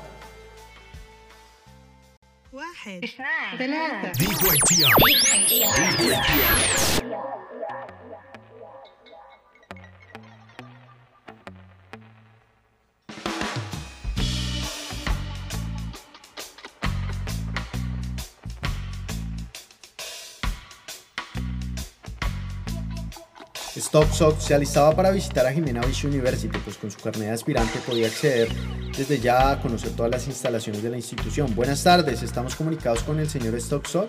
Preguntó Bodegali. Sí, respondió Stocksock. Lo llamamos para informarle que usted ha sido admitido en la Escuela de Negocios de Jimena Beach University, afirmó Bodegali. Excelente noticia, wow, estoy feliz, pensé que me lo habían, eh, me lo deberían saber por correo físico o electrónico, dijo Stocks. El voz a voz hace parte del protocolo de ingreso de la universidad, afirmó de Galis. Es un lindo detalle, no todas las universidades lo hacen, dijo Stokes. Cuidamos la isla desde que implementamos las llamadas ecológicas, afirmó de Galis. Tu voz se me hace conocida, ¿nos conocemos? preguntó Stokes. Claro que nos debimos haber conocido. Te habla de Galis, soy quien realizó algunas entrevistas de admisión, pero me obligan a presentarme con el nombre de la institución. Sí, tienes una voz muy dulce, dijo Stokes. Gracias por el cumplido, pero la voz que sigue a continuación es más robótica que humana, afirmó Bodegalis. ¿Vas a transferir la llamada? preguntó Stocks. Sí, Feisha, para que hagas el pago de la matrícula. Tendrá la opción de hacer los pagos diarios, mensuales, trimestrales o anuales, respondió Bodegalis. ¿Reciben criptomonedas? Preguntó Stocks. Muchos estudiantes nos han preguntado lo mismo. Lamentablemente nuestras especies no aceptan ese medio de pago, respondió Bodegalis. ¿Puedo diferir la matrícula en cuotas? Preguntó Stocks. Me imagino que sí, mientras sea en dólares, respondió Bodegalis. Una última pregunta antes de que la transfieras. ¿Qué pasó con el resto del proceso de admisión? Preguntó Stocks. Tu puntaje de personalidad nos hizo determinar tu elegibilidad. Consideramos que en algunos de nuestros estudiantes es un rasgo más importante que los números a la hora de cerrar un negocio, ya sea con la boca, los pies o las manos, respondió Bodegalis, o utilizando los codos, exclusivos o inclusivos. Ja, pensé que tendría que esperar más, estoy muy contento y pagaré la matrícula con el mayor de los gustos, dijo Stokes. Felicitaciones, señor Stokes, lo esperaremos a las 3 y 15 de la tarde para la inducción, afirmó Bodegalis. ¿La asistencia es obligatoria? preguntó Stocks. No, es informativa y orientacional, respondió Bodegalis. Allí estaré, afirmó Stocks. Qué bueno que nos puedes acompañar. A continuación iniciaremos el proceso de pago. Que tengas un bonito día y recuerda mejorar la presentación personal, afirmó Bodegalis. Para pagar matrícula con tarjeta débito, marque 1. Pagos con tarjeta crédito, marque 2. Cheques de gerencia, marque 3. Créditos isleños, marque 4. Otros, marque 5, dijo el robot de la operadora. StockSox estaba llevando a cabo el proceso de pago para primer semestre en la Escuela de Negocios de Jimena Beach University, pero una llamada se coló en el proceso, atrofiando el éxito del pago e interrumpiendo la voz robótica. Maldición, ¿quién será? preguntó Stocks. Stocks, preguntó Rancia. Hola, ¿cómo estás? preguntó Stocks. Feliz, super feliz, me admitieron de una al primer filtro, exclamó Rancia. Qué putería, ya somos dos, dijo Stocks. Estoy muy contenta, ¿vas a ir a la inducción de esta tarde? preguntó Rancia. Sí, pero justamente estaba haciendo el pago de la matrícula, afirmó Stocks. Te dejo, debes andar súper ocupado, dijo Rancia. No, tranquila, respondió Stocks, con hipocresía. Te llamaba para contarte eso y también para que nos fuéramos juntos. ¿Te suena? preguntó Rancia. ¿Me suena qué? preguntó Stocks. Ah, me refiero a si te agrada la idea de irnos juntos, preguntó Rancia. Todo depende de la ruta del bus. ¿En cuál te vas para que coincidamos? preguntó Stocks. ¿Quién dijo que nos vamos a ir en bus? ¿Dónde te recojo? preguntó Rancia. Wow, ¿tienes carro? preguntó Stocks. Sí, me lo entregaron hace poco, respondió Rancia. Dime por favor que no te lo enviaron de China, exclamó Stocks. No, lo compré directamente en el concesionario de Xinyu, respondió Rancia. Ah, lo digo por molestar. Algún día quisiera conocer chinas en China. Tiene fama de ser un buen vividero, buenas costumbres, afirmó Stocks. Sí, lo que hablamos la vez pasada, pero entonces te recojo, sí o no, preguntó Rancia. Bueno, pues acepto tu oferta, muchas gracias por tenerme en cuenta, respondió Stocks. Envíame la info de tu dirección por texto, dijo Rancia. Dale, respondió Stocks, terminando la llamada con su nueva amiga universitaria, porque Risk estaba del otro lado de la línea. Risk, ¿cómo estás? preguntó Stocks. Con muchas preocupaciones, pero confiando en que Kao nos guiará por el camino del triunfo, respondió Risk. Tengo buenas noticias, fui admitido a la universidad, exclamó Stocks. Excelente, me alegro por ti, dijo Risk. Por ti, por los dos, estamos cada vez más cerca de traer a Kao de vuelta y recuperar la URE y los cuatro pezones, afirmó Stocks. Estoy medio achantada por lo que pasó a Búfalo, dijo Risk. ¿Qué le pasó a Búfalo? No me digas que lo comieron vivo los lobos, ja, exclamó Stocks. No, no, algo peor, le hicieron un atentado, los señalados son papel bombón, afirmó Risk. Igual le ampones que papel fotográfico. ¿Búfalo está muerto? preguntó Stocks. Está en estado crítico, respondió Risk. Bill, dijo Stocks, ya ni sé cómo te llamas, pero me hiciste sonreír con este desánimo que tengo. Asesino de recibos, te falta mucho por conocer, pero en resumen de cuentas las organizaciones papeleristas son de lo peor, expresó Risk. Investigaré en internet para rastrearlas. No me respondiste, ¿Búfalo está vivo? preguntó Stocks. Ya te dije que está en estado crítico, respondió Risk. Malditas interferencias. ¿Será que nos están chuzando? preguntó Stocks. ¿Recibiste tu nuevo dispositivo? preguntó Risk. Sí, me lo entregó uno de los miembros del Ku Klux respondió Stocks. Entonces no hay de qué preocuparnos, un regalo del gobierno ruso, afirmó Risk. La muerte del búfalo nos convendría para ganar las elecciones. Un peso menos, ¿no? preguntó Stocks. Un metalero menos. Qué cínicos. Que, ¿sabes? Me da miedo que me hagan un atentado igual o peor, respondió Risk. Contratemos al ejército de los antojos para que estés más tranquila, afirmó Stocks. No, ¿para qué? Sigamos confiando en el Klux Klan, respondió Risk. Después de lo que pasó me tocó ir a mí a rescatarte, dijo Stocks. Ya vienen en camino nuevas armas a prueba de todo, afirmó Risk. ¿A prueba de bubista bupista? ¿A prueba de robomosome? preguntó Stocks. Con decirte que secan en segundos Pegastip. Febril ya las debe estar recibiendo, respondió Risk. No sé, una idea loca, se me ocurre que contactemos a los líderes de las organizaciones papeleristas y que sean ellos quienes nos protejan. ¿Qué opinas? preguntó Stocks. No, no, no, no, ¿cómo se te ocurre aliarnos con unos zampones y traidores de la patria? preguntó Risk. Perdona si te hice enojar, pero es que yo voy a estar casi 24/7 inmerso en la universidad. Ya no te podré proteger igual que antes, respondió Stocks. Yo no te estoy pidiendo que me cuides, dijo Risk. No te pongas brava, les pagamos la vacuna, así como hacen en Playa Muchacho. ¿Qué más propones? preguntó Stocks. Le voy a pagar vacunas o zampones, tú eres la solución. Klux Klan es la salida, respondió Risk. Te complazco como Bill Pringle, estoy aprendiendo a vivir como el asesino de recibos y te estoy hablando desde el corazón de Stock Sox. Eres el asesino de recibos, punto. Ya llegará el momento de que modifiques o mejores tus poderes, en donde perteneces, la fotocopiadora, dijo Risk. ¿La fotocopiadora? preguntó Stokes. Todo a su momento, respondió Risk. Lo que tú digas. Mi amiga de la Unirancia me dijo que me iba a recoger. ¿Dónde le digo que me recoja? preguntó Stokes. ¿Dónde vives? preguntó Risk. En Golishaka, respondió Stokes. Bien, usa la persuasión del marino, no la curiosidad del aprendiz, afirmó Risk. Le pregunté para no ir a embarrarla, dijo Stokes. Está bien manejar el bajo o alto perfil, no creo que una primípara nos vaya a desmantelar nuestros planes. Estamos muy cerca del debate y la conclusión de las elecciones. Por ende, te daré varias instrucciones, misiones y objetivos. 1. Hoy la Corte Miscelánea le abrió una investigación a la fábrica de leche orgánica porque nos acusan de ser los autores de la desaparición de los cuerpos de la balacera. Necesito que busques al juez que ordenó comenzar el proceso, dónde vive, cuánta gente lo protege, a qué horas come, duerme, va al baño, su rutina 24/7. 2. Exterminaremos poco a poco a papel bombón, papel fotográfico y todas las organizaciones papeleristas que obstaculizan nuestro camino a la presidencia. 3. Dar con el escondrijo en Jimena Beach University, Laura y los cuatro pezones, debemos recuperarlos, clamó Rizzi. 4. Pensé que Rup estaba de nuestro lado, nuestra supuesta amiga se nos volteó, su periodismo independiente nos tiene la cuerda floja, espíala, envíale amenazas, no podemos permitir que Dieta siga dañando nuestra imagen.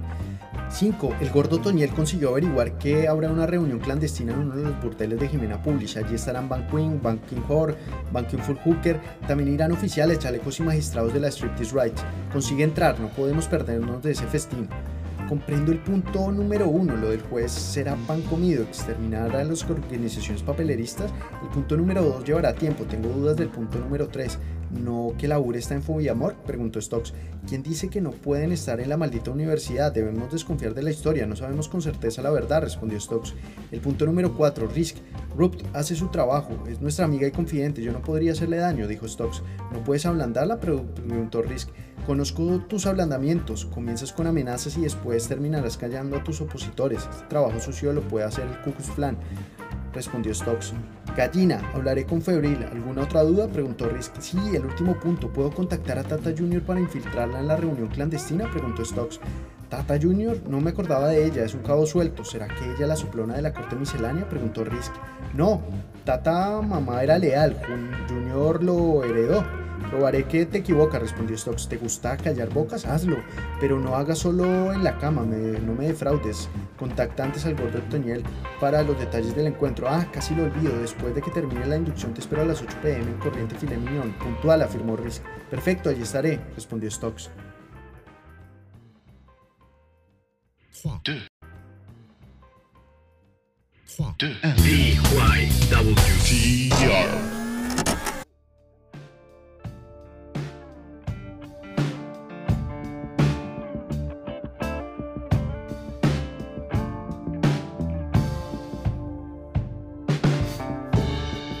Rancia Escortip llegó puntual a recoger a Stokes durante una tarde cálida de brisa constante, 75 Fahrenheit. La autocracia mecánica tenía el aire acondicionado prendido a su máxima expresión. Stokes se acercaba a la reliquia automotriz cargando un morral para guardar sus otras identidades y hacer bien su papel de estudiante. Hola, llegué lo más rápido que pude, afirmó Rancia. Vamos muy bien de tiempo, está muy chévere el auto. ¿Cuánto te costó? preguntó Stokes. Diez mil metales, respondió Rancia. ¿Con impuestos, trámites, papeleo, etcétera? preguntó Stokes. Sí, respondió Rancia. Bien, de pronto más adelante me compraré uno, dijo Stokes. No consume gasolina, es eléctrico, entonces de ahí puedo comenzar a ahorrar, afirmó Rancia. Pero los costos del parqueadero son muy elevados, dijo Stokes. ¿En la universidad? preguntó Rancia. Sí, afirmó Stokes. Tenemos descuento del 50% a la, tarifa normal, argumentó Rancia. Debería ser gratis, aparte de que la matrícula es bien costosa, dijo Stokes. ¿Ya pagaste la matrícula? preguntó Rancia. Gracias por recordarme, lo haré ya mismo, exclamó Stokes. ¿Pero qué pasó? ¿Por qué nadie avanza? preguntó Rancia. Ya sabes cómo es el tráfico en esta puta isla, respondió Stokes. No quiero llegar tarde cuando ya todos estén sentados. Qué pena, dijo Rancia. Por eso votaré por Risk, para que sean acaben estos embotellamientos, afirmó Stokes. ¿La candidata de la fábrica de leche? preguntó Rancia. Sí, me gustan sus propuestas orgánicas, respondió Stokes. Yo no tomo ninguna clase de leche orgánica y hasta donde yo sé no tengo derecho a votar. Además, no sé cómo digerir la leche política, afirmó Rancia. ¿Quieres aprender a digerir la leche política? Yo te podía enseñar. Solo tienes que decir con qué agarrar la botella, dijo Stokes. ¿Agarrar la botella? ¿Te refieres al precio de la botella? Preguntó Rancia presionando el claxon de su auto. No, o bueno, también, ¿eres de izquierda, derecha, centro? Preguntó Stokes. Con la mano que presioné el pito. Ah, mentiras, ya te dije que soy apolítica, respondió Rancia. Entonces no hablemos más de política, afirmó Stokes. Exacto, no hablemos más de política. Lee este artículo del diario Dieta, dijo Rancia Scortrip. A ver, ¿qué tenemos? Oh, yo conozco a la periodista, afirmó Stokes leyendo Dieta, los pesebres del gota gota, ganado relleno de kriptonitas por Ruth Ware. Los turistas pagan almas en pena al entrar a la fábrica de leche orgánica, se deleitan por el olor del campo y la sonrisa de trabajadores de la ley de sustitución de hienas. Avisos de leche materna invitan a los más pequeños a brincar en la lactosa planta de las perversiones. Huele a queso podrido, seleccionado por violadores de chalecos humanos y curado por alias el gordo Toñel, uno de los compinches de la asesina de recibo, Riz algunas vacas permanecen inmutables ante la adversión de la naturaleza. ¿Por qué? La arpía subliminal darle interés lo explica en un mensaje publicitario. La lluvia no las moja y el sol no las acalora. ¿Por qué no se mueven? Le pregunté a Febrilo Campos, uno de los accionistas de la fábrica. No las moleste. Esta es una zona restringida, están enfermas. Responde el campesino intimidando al periodismo independiente con un machete y rompiendo un trozo la cámara de dieta. ¿Dónde quedó la filosofía ancestral del queso campesino? En esta fotografía se puede ver cómo dentro del cuerpo del ganado, uno, hay restos de huesos humanos, dos, la piel es un sofisma de incautación que cubre los ojos de las criptomonedas, las tienen de decoración para que hagan estorbo, no es carne de vaca, es carne de loba, ordenan la leche de las putas, dice un turista anónimo. Camila Du Espinazao es la guía del tour transgénico el mayor atractivo turístico. El físico sudaca es culpable de la reina maga, pero nadie le pregunta quién fue el químico que disipó la ética del Ku Klux Klan. Los terroríficos envases de su manufactura esconden los valores nutricionales que victimizan almendras, soyas y bubista bupista. Esas desapariciones no quedaron mugiendo el pasto de una bandera de golf. Los hoyos de la impunidad hicieron despertar la inquietud de un habitante anónimo de Palenque, Guirelo y Vespala, confundido después de encontrar pelos y huesos de una mujer al abrir su domicilio. Después trasbocó un billete de dólar pegado en un pedazo de sobrebarriga. El habitante presentó las pruebas ante un juez de la corte miscelánea y magistrado de Striptease Rice. Las bandejas de voucher venden carne humana. El nacimiento de las crías del bus. ¿Cuál fue el paradero de los desaparecidos de la guerra de la lactosa? Fueron desfigurados orgánicamente envueltos en papeles, regalos y puestos para su distribución. El agua es nuestro alumbrado público. ¿Pelos y huesos de mujer? Basura. ¿Tienes una basura aquí en el carro? preguntó Stokes. ¿Algo te molestó? ¿Por qué rompiste el periódico? ¿No ves que hay que reciclar? respondió Rancia. Humo, afirmó Stokes. No, por la ventana no, dijo Rancia. Ya que, ya los pichó un camión de Shinyu. Cambiemos de tema, dijo Stokes. ¿Está Rabón? Fuertes acusaciones contra tu candidata. Después de leer eso, ¿piensas seguir votando por ella? preguntó Rancia. Pasemos a otro tema, respondió Stokes. Como quieras, muchas agallas de la periodista enfrentarse a Risk. Es la opositora de Jimena Publish, ¿verdad que sí? ¿Aquí respetan la libertad de expresión o la asesinan? preguntó Rancia. Pregúntale a los nuevos de la escuela de periodismo, respondió Stokes. Rosero, me gustó mucho la fachada de tu edificio. ¿Vives solo? preguntó Rancia. Sí, es muy cómodo y tengo lo suficiente, no me quejo, exclamó Stokes. La gente que vive allí se ve que es de dinero, casi todos deben tener auto. ¿No te gusta manejar? preguntó Rancia. Prefiero que me lleven, afirmó Stokes. ¿Gasolinero? preguntó Rancia. En este caso, ¿cómo sería? ¿Electricero? preguntó Stokes. Pedigüeño eléctrico, exclamó Rancia. Creo que en mi experiencia como mesero, dijo Stokes. ¿Eres mesero y vives en ese edificio? No te creo, exclamó Rancia. Sí, lo hago como un hobby, además la paga es buena y sabes por qué no utilizo auto. No te imaginas la cantidad de negocios que he podido cerrar en los buses de la isla, contactos, cosa que jamás hubiera podido lograr en la carrocería de un lujo cesante, respondió Stokes. Buen punto, pero dime la verdad, ¿quién te va a ayudar a pagar la renta? preguntó Rancia. El apartamento no es mío, me lo prestó. Eh, un primo millonario que viene solamente de vacaciones, respondió Stokes. ¿Cuándo me lo presentas? preguntó Rancia. ¿El apartamento? preguntó Stokes. Ja, no tonto, a tu primo, respondió Rancia. Cuando venga de vacaciones, negocios o a divertirme un poco, lo conocerás, exclamó Stokes. ¿Tienes novia? preguntó Rancia. No, ¿tú tienes novio? respondió Stokes. Tampoco, contestó Rancia. ¿Soy la única persona que conoces en la isla? preguntó Stokes. Sí, ya olvidé nuestra primera conversación.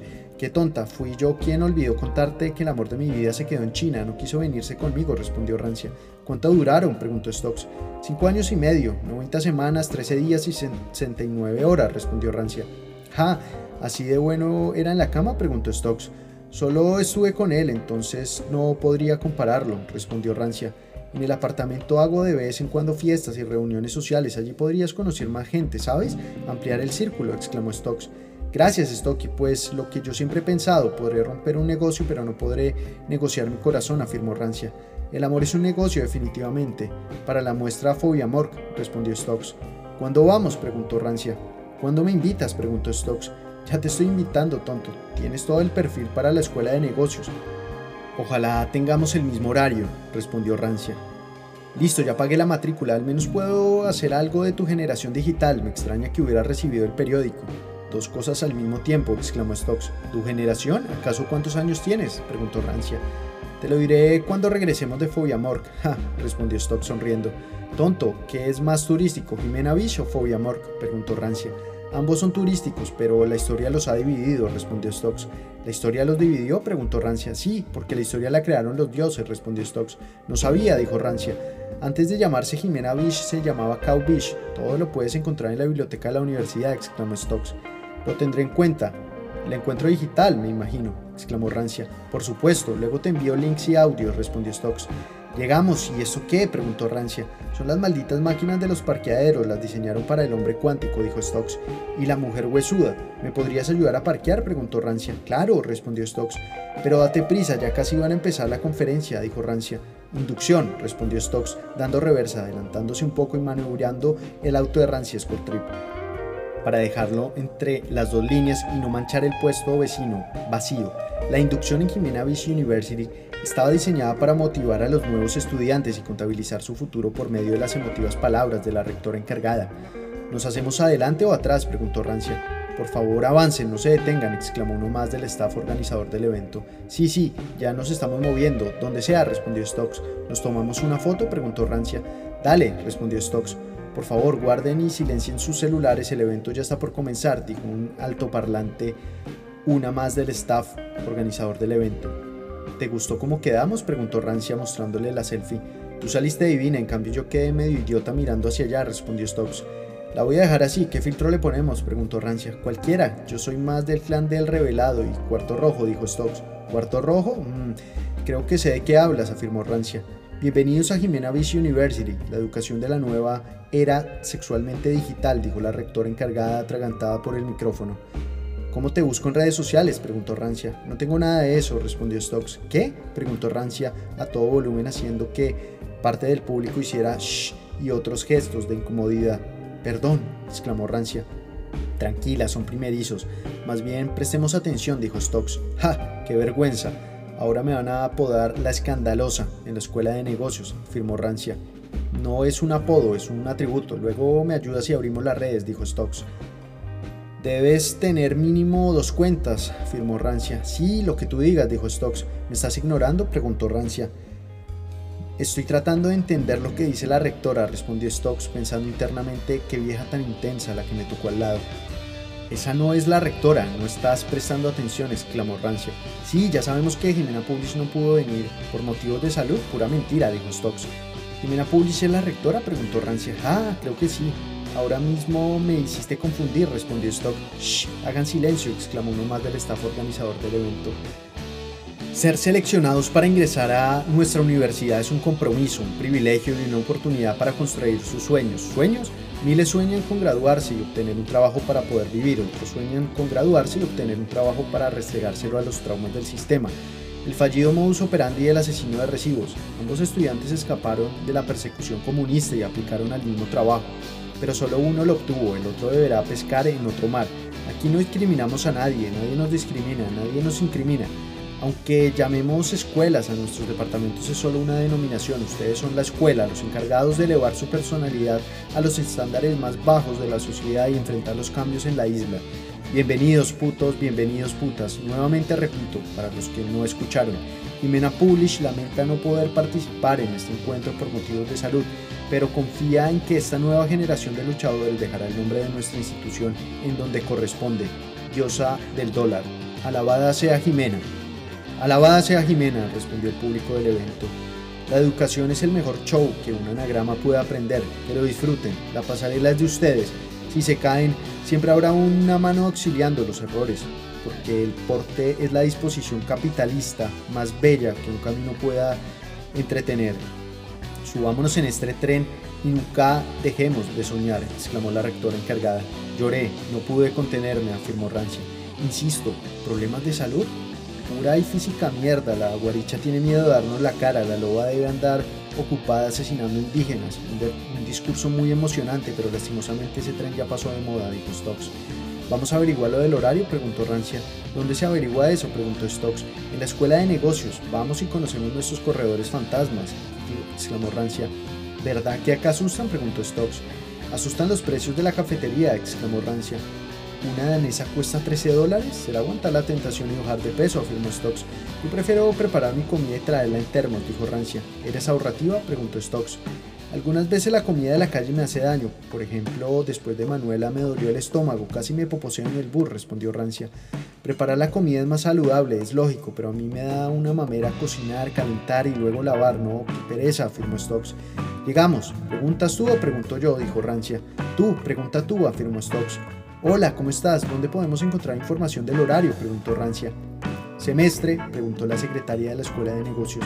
Primer semestre, dijo Rancia. ¿Trajeron el carnet? preguntó la secretaria de la Escuela de Negocios. Yo no.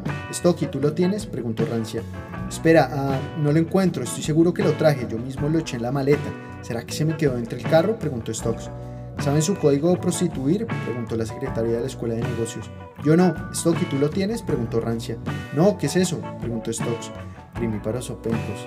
Apellidos, exclamó la secretaria de la Escuela de Negocios. Scrotip y Sox, dijo Rancia. Déjenme verificar, tienen el mismo horario, van a ser compañeritos, exclamó la secretaria de la Escuela de Negocios. Súper, ¿no es una excelente noticia para los dos? preguntó Rancia. Lo máximo. Ya sé de quién me voy a copiar, respondió Stokes. Señora, ¿lo puedes imprimir? preguntó Rancia. Nuestras políticas de reciclaje solamente nos permiten utilizar una mínima cantidad de papel mensual, respondió la secretaria de la Escuela de Negocios. ¿Y cuándo van a digitalizar las putas? preguntó Stokes. Calla la boca. ¿Dónde lo podemos descargar? preguntó Rancia. Descarga la app de la universidad. Ya les mando el link a sus celulares y me confirman si lo recibieron, respondió la secretaria de la Escuela de Negocios. ¿Ya nos podemos ir? preguntó Stokes. Recibido, gracias. Yo ya solucioné mis dudas. ¿Tú, Stocky? preguntó Rancia. No, yo luego descargo el app, exclamó Stokes. ¿Este evento es hoy? preguntó Rancia observando una ficha en la pared informativa del piso 19. La fiesta de inducción es en cartón paja. ¿Ya tienen sus entradas? preguntó un estudiante más de la escuela de negocios. No, respondió Stokes. ¿Cartón paja? ¿Así se llama el evento? preguntó Rancia. Es la nueva barbacoa de Jimena Beach, dijo un estudiante más de la escuela de negocios. ¿Dónde queda? preguntó Rancia. En Indoor Tiny, contestó un estudiante más de la escuela de negocios. ¿Cómo conseguimos las boletas? preguntó Rancia. ¿Verdad quieres ir a eso? preguntó Stokes. Anímense. ¿Ya bajaron la app? preguntó un estudiante más de la escuela de negocios. No, respondió Rancia. ¿La app o el app? preguntó Stokes. Estamos en la escuela de negocios, la de comunicación queda aquí, respondió un maestro más de la escuela de negocios señalando el mapa de Jimena University. El negocio de la ortografía y expresión oral es igual de valioso. Somos escuelas hermanas, dijo Stokes. Lo que diga, cerebrito, exclamó el asistente de un maestro más de la escuela de negocios. Ya bajé la aplicación para que dejen de discutir. ¿Luego qué sigue? preguntó Rancia. Se registrarán y luego les llega un código QR, respondió un estudiante más de la escuela de negocios. Yo también la estoy descargando. ¿Cuánta gente ya confirmó el evento? preguntó Stokes. No estoy segura, mi amor. 200 eh, personas, yo creería, respondió un estudiante más de la escuela de negocios.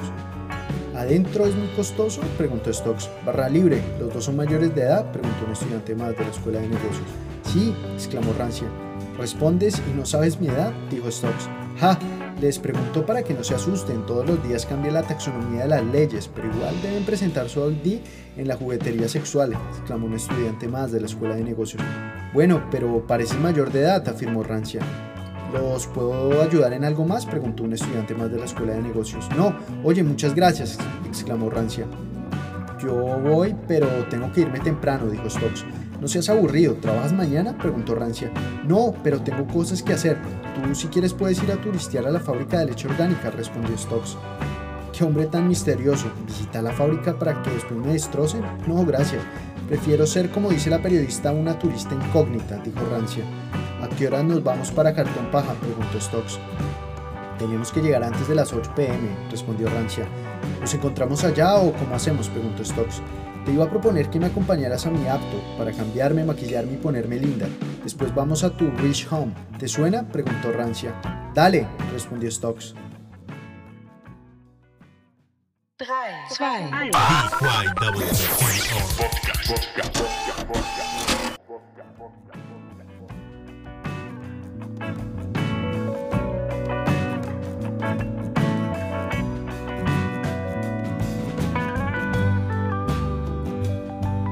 Cartón Paja abrió sus puertas para medir una oleada de asistentes que habían pagado su matrícula. ¿Para qué? ¿Para emborracharse o hacer el ridículo frente a algún barman impaciente? No es conceptual, es más bien anticuado decorar un lugar con las experiencias sexuales más ingratas que puedan recorrer en las manos de un librero usurero, ofreciendo barra libre para atraer la fantasía y distraer la realidad. Rancia Escortir se arregló y después dejó su auto en el parqueadero del edificio de Stock Sox. Ambos llegaron en un taxi eléctrico al evento nocturno. Stocky, ¿ja? ¿Ves? Mira esa fila de pajorros, afirmó Rancia. Parecen una fila de masones esperando entrar a su casa de cartón, afirmó Stokes. Ese encapuchado ya está borracho, exclamó Rancia. ¿El de la esquina? preguntó Stokes. Sí, ja, el mismo. Está orinando en la pared del graffiti. Bohemian Proof, dijo Rancia. No sabía que ese sitio existía, afirmó Stokes. ¿Bohemian Proof o cartón paja? preguntó Rancia. El primero sé que adoran secar los orines de las conspiraciones. Tonta, es el segundo aquí donde vinimos, afirmó Stokes. Cartón paja es la competencia de uno que se llama Plaucher, algo así, dijo Rancia. Voucher, así es donde a veces trabajo, afirmó Stokes. Eso, voucher. ¿Cuándo me invitas a almorzar? Carne humana, preguntó Rancia. Son habladurías impuras. La prensa no me mete los dedos en la boca, yo masturbo a la prensa, respondió Stokes. Menos mal dejamos el auto en tu apto, así podemos tomar sin ningún problema, dijo Rancia. Alista los códigos QR, que ya nos los van a pedir en la entrada, afirmó Stokes. Deja de ser mandón. Sí, pues cada uno, tú ten listo tu celular y yo el mío, dijo Rancia. Buenas noches, hoy es barra libre. Si tiene ganas de vomitar, absténgase de hacerlo en el piso o serán expulsados. Tenemos baldes de cartulina por si las moscas, argumentó un accionista de cartón paja. ¿Se oíste? preguntó Stokes. ¿Qué? preguntó Rancia. Nada de vomitar, exclamó Stokes. Comencemos suaves. ¿Unos cócteles? preguntó Rancia. Yo prefiero la cerveza, dijo Stokes. Compláceme en una, Stocky, exclamó Rancia. De acuerdo, yo las pido. Sí, buenas. Hola, preguntó Stokes. No te debió haber oído, habla más duro, más fuerte, dijo Rancia. Hola, ¿me puedes atender? preguntó Stokes, dejando sus cuerdas vocales en el nido de la barra. ¿Qué desean ordenar, sementales? preguntó la barman. Dos mojitos, linda, respondió Stokes. ¿Mojitos? No, algo más fuerte, dijo Rancia. Entonces pídelos tú, afirmó Stokes. No te pongas bravo, Stokes. Deja tu mal genio. ¿Qué nos recomiendas? preguntó Rancia. Depende, dulce, amargo, fuerte, suave, sin licor, preguntó la barman. Sírvenos algo que nos ponga happy, respondió Rancia. Buscaré un cóctel bien alucinógeno y lo mezclaré con las gotas de sus impuestos, dijo la barman. ¿Estás apagado? ¿Estás aburrido? preguntó Rancia. No, estoy pensativo, respondió Stokes. ¿Y qué piensas, Stocky? ¿Te molesta que te diga Stocky? preguntó Rancia. No, me molesta que me digas Stocky. Esto se está llenando mucho y no vamos a poder bailar, dijo Stokes. No te preocupes por eso, no dudo de tus dotes de bailarín, exclamó Rancia. Ni mesa, ni algún espacio para bailar, nunca es igual, dijo Stokes. ¿Eres inválido, paralítico, parapléjico? preguntó Rancia. No, respondió Stokes. Entonces cambia esa cara de amargado y divirtámonos. Podemos beber de pie, bailar en cualquier lado, exclamó Rancia. Soy autista del baile. ¿Qué música escuchas? preguntó Stokes. Escucho de todo. Lo que pongan, respondió Rancia.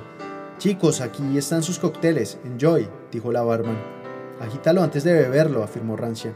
¿Sabes con quién estás hablando? preguntó Stokes. ¿Qué tipo tan egocéntrico? Más bien vigila a tu alrededor. Me regaste el trapo, dijo Pepo. Pepas, cállate la boca. Yo no regué nada. Metiche exclamó Stokes. Cállamela, cabrón, dijo Pepo. Tranquilos, podemos aclarar todo en paz. No ha comenzado la fiesta y ya se van a poner a pelear, afirmó Rancia. Pepo Pepas, mucho gusto, linda. ¿Cómo te llamas? Rancia es Protip, mucho gusto. ¿En qué mesa están? preguntó Pepo. ¿Ves una mesa libre por algún lado? preguntó Stokes. ¿No fuiste capaz de reservar una mesa para tu cita? Insolente. Rancia, ¿quieres venir a nuestra mesa VIP? exclamó Pepo. Sí, pero ¿podemos ir los dos? preguntó Rancia. Merezco una disculpa, exclamó Pepo. ¿Una disculpa? Pero... tú fuiste el que me dijo egocéntrico, exclamó Stokes. Me botaste el trago. Stocky, dijo Pepo. Discúlpate. Síguele la cuerda, hazlo por mí, por nuestra amistad, ¿sí? preguntó Rancia entre susurros. Me exalté. Olvidé tu nombre. ¿Podría repetirlo? preguntó Stokes. Pepo Pepas. Un placer conocerlos. Discúlpame si me exalté, Pepo Pepas, dijo Stokes. Perdonado, respondió Pepo. ¿A dónde vamos? preguntó Rancia. ¿Solo vienen las dos, verdad? preguntó Pepo. Sí, respondió Stokes. Síganme, vamos a la mesa del dueño de almendras, exclamó Pepo. ¿Leche de almendras? preguntó Stokes. Sí, amigo, ¿lo pronuncié bien o ya estoy borracho? respondió Pepo. Hasta donde yo sé, mm, Almen está muerta, afirmó Stokes. ¿Conociste a mi madre? preguntó Pepo. ¿Es tu mamá? preguntó Stokes. Que sí, yo soy el nuevo dueño de almendras, respondió Pepo. Lo vi en las noticias, lo de la guerra de la lactosa, afirmó Stokes. Les presento a mi novia de esta noche. ¡Ja, mentiras! exclamó Pepo. Mucho gusto, darle interés. ¿Darling? preguntó Stokes. ¿Nos conocemos? preguntó Darling.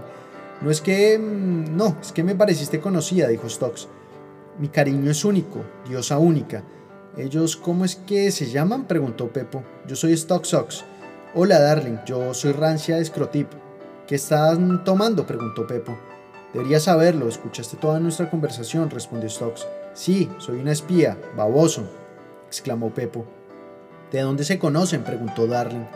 Nos acabamos de conocer, respondió Rancia. Les pregunto porque Pepo está un poco bebido, dijo Darling. ¿Bebido? Soy feliz. Porque fui admitido a la putérica escuela de negocios. Además, no me he graduado y ya tengo mi propio negocio, dijo Pepo. El dueño de almendras le gusta brindar con extraños, como el gran José Alfredo Jiménez, afirmó Darling. No prometo que sea el último trago, acabamos de llegar. Yo me quedo a vivir acá. ¿Para qué irnos? preguntó Pepo. Al menos el borrachín sabe de buena música, dijo Stokes. No entendí, exclamó Rancia. Es una canción muy popular, la exquisitez, picante para admirar, exclamó Stokes. Darling, ¿me concedes esta pieza? preguntó Pepo. Hemos bailado toda la noche. ¿La próxima, sí? preguntó Darling. ¿La próxima? Conste. Ustedes la escucharon, Rancia. Tú di que sí a esta, exclamó Pepo. Acepto, vamos, respondió Rancia. Perfecto, como decía hoy la candidata Risk en una reunión que tuvimos, ¿qué tienes que perder? Nada, nada, afirmó Pepo. Pepo, confidencialidad, dijo Darling. ¿Qué confidencialidad ni qué ocho cuartos? Rosa Marga baila con Stocky. Yo bailaré con Francia, respondió Pepo. Rancia, amiguito. Dejaré la cartera en la mesa. Stocks, ¿le puedes echar un ojo? De aquí a que vuelva, dijo Rancia. Sí, tranquila, ve y diviértete, afirmó Stocks. Finalmente un momento de tranquilidad. Ojalá se hubiera quedado en la barra y no hubiera regresado, dijo Darling. Ja, se está poniendo pesado. Es el típico borracho peleón. Si no lo soportas, entonces ¿por qué no te vas? preguntó Stocks. Le estoy haciendo un favor a mi hermana, respondió Darling. ¿Qué clase de favor? preguntó Stocks. No es la clase de favor que tú crees, respondió Darling. No, yo tampoco me refería a esos favores sexuales. Tú tienes más clase que todos nosotros juntos. Me encanta tu acento, exclamó Stokes. Gracias. ¿Eres de primer semestre? preguntó Darling. Sí, fuimos admitidos junto a Rancia. Estamos felices, exclamó Stokes. Hacen buena pareja, dijo Darling. ¿Buena pareja? preguntó Stokes. Son novios, ¿verdad? preguntó Darling. No, respondió Stokes.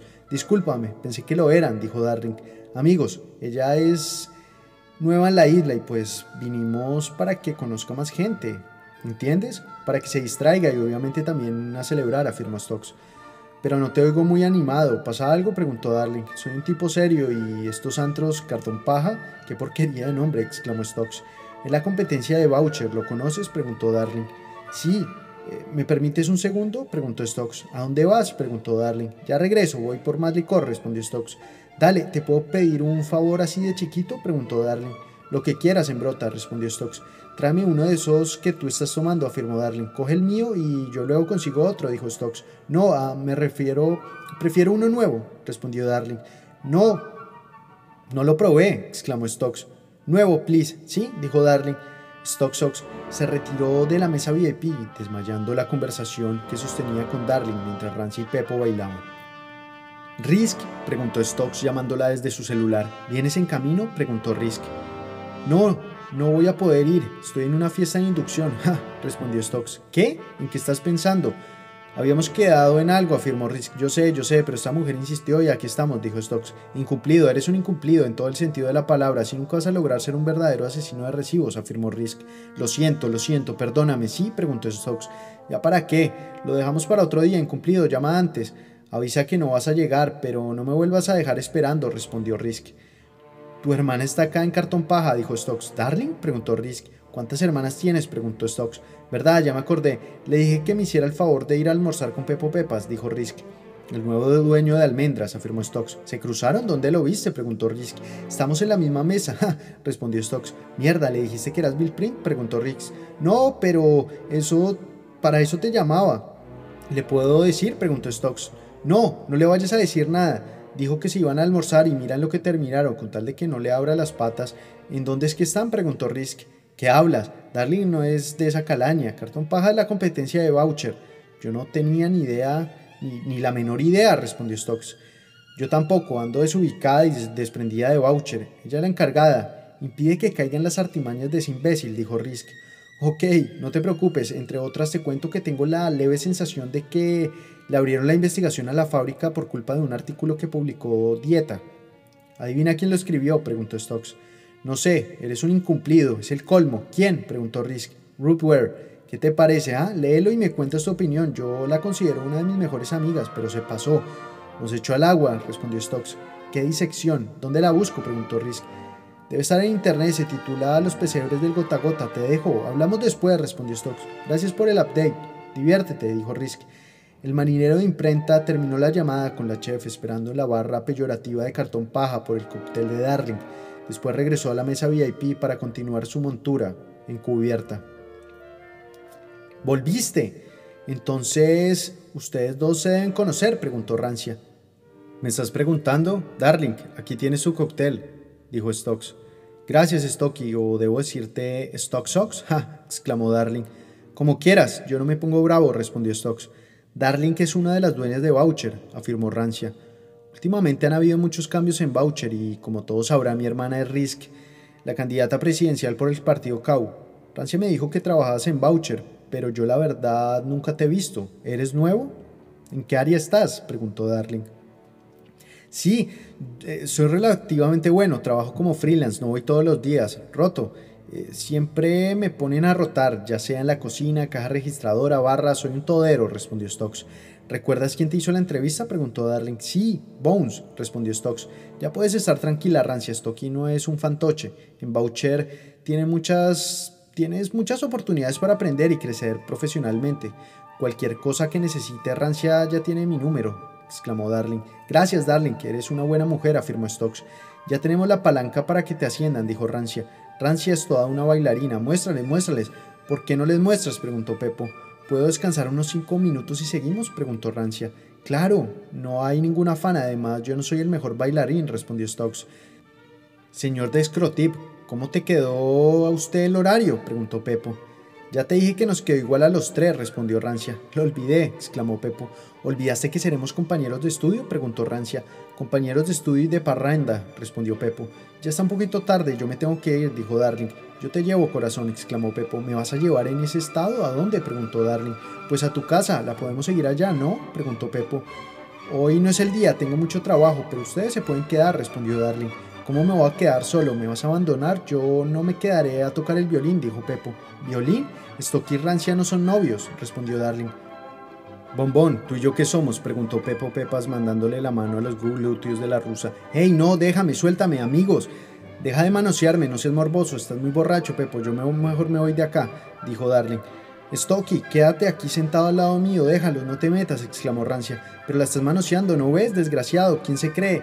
¿Que por ser el dueño de una mierda de leche entonces puede sobrepasarse con las mujeres? No, dijo Stokes. Stocky, no. ¿Viste lo que pasó abajo? Déjalo ya, se pasó de copas.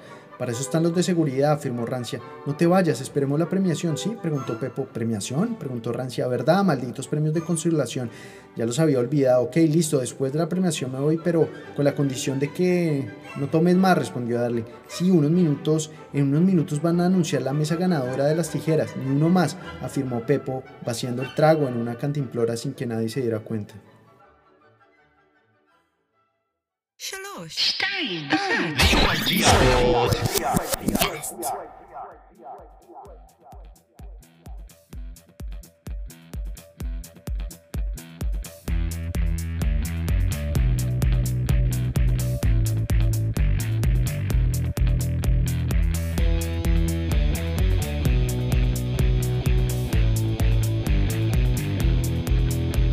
Festejaban en cartón paja, pero nadie sabía que el único infiltrado no era Stock Sox. Miembros de la organización papelerista Papel Bombón estaban en diferentes puntos del lugar para dar un golpe y no era un golpe de suerte, más bien era una venganza. Atención, dijo el DJ de la fiesta pausando la música. Después de que vuelva la música damos el golpe, exclamó Merología, líder de Papel Bombón. Anunciaremos el ganador de esta noche. ¿Qué dice el sobre? Démosle un aplauso a Claudia, quien se levantó de su mesa fortuita, acompañada por algunas amigas, mientras el público aplaudía su triunfo. ¿A quién quieres descuartizar? preguntó el DJ. A mi novio que no quiso venir esta noche, respondió Claudia. Seguro está con otra. Pero no importa que para eso estamos, dijo el DJ. Gracias, afirmó Claudia, alzando un trofeo de tijeras y bajando del podio improvisado. Que continúe la fiesta, afirmó el DJ. Afuera de cartón paja, Numerología había planeado muy bien esta noche, tenía cierto resentimiento con los niños ricos de Jimena Beach University, no soportaba las exponenciales cifras que algunos pagaban por la educación para después tener que competir con los verdaderos mafiosos y estafadores, como él se habían criado en las calles. Adentro de los parlantes eran la sequía de un oficio sonoro y según el líder de la organización papelerista, el golpe debía ser muy sigiloso, apuñalar a todos los asistentes y robar sus pertenencias. Una puñalada trapera por la espalda significaba garantizar al señor cobranza, decía Humerología quien se deleitaba viendo caer a algunos de los asistentes. Otros intentaban no perder el equilibrio, pegándose a las columnas sin saber por qué. Era un atraco a mano armada, el robo de las carteras de millones de dólares y cientos de dólares botados en el piso sangrando camisas blancas. Vestidos al ruedo del terror, pero qué notable se te ve, desatrosa. Idiota, dijo Humerología, contemplando la decadencia del maíz y una educación más podrida que los tamales que producían para fomentar la drogadicción. ¿Qué está pasando? preguntó Rancia. Porque todos están cayendo al suelo, preguntó Darling. El piso debe estar mojado de tanto sudor, respondió Pepo. No, mierda, los están apuñalando y cuando caen los roban, exclamó Stokes. No me voy a mover de acá, además la estamos pasando bien, dijo Pepo. Si tú te quieres quedar, buena suerte, pero yo sí me voy, afirmó Darly. ¿Dónde la puta salida de emergencia? preguntó Rancia. Vean, es allá donde dice CM, respondió Stokes. ¿Cómo así, Stocky? ¿No vienes con nosotras? preguntó Rancia. No, sálvense ustedes, espérenme afuera, yo tengo que socorrer a un amigo que está abajo. ¿Problemas? respondió Stokes. ¿Problemas? Problemas si nos vamos sin pagar la cuenta. ¿Qué dijeron? ¿Que pague el marrano esta noche? ¿Que pague la almendra? Pues no, dijo Pepo. Yo no tengo efectivo, dijo Darly. Ya nadie ya usa efectivo, exclamó Rancia. Corran, yo me encargo de eso, afirmó Stokes. Está muy bien, Stocky. Bajar el ego e invitar de vez en cuando. Nada mal, nada mal, dijo Pepo. Las dos mujerzuelas salieron corriendo de cartón paja por la salida de emergencia, mientras que Pepo Pepas quedó botado en la mesa, borracho e indefenso. Stokes y Bill sabían que era el momento del asesino de recibos. Controlando su nueva apariencia datafónica, la leyenda bajó a buscar los responsables del ataque. ¿Tú fuiste el sádico que planeó todo eso? preguntó el asesino de recibos. ¿Tú, eres, ¿Tú quién eres para preguntar? dijo Humerología. Soy el asesino de recibos. ¿Estás igual de ciego que tus compinches? Apenas eres un novato. No sé de qué hablas, preguntó Humerología lanzando unas tijeras de mango endeble al asesino de recibos. Hueles feo y tienes mala puntería, respondió el asesino de recibos.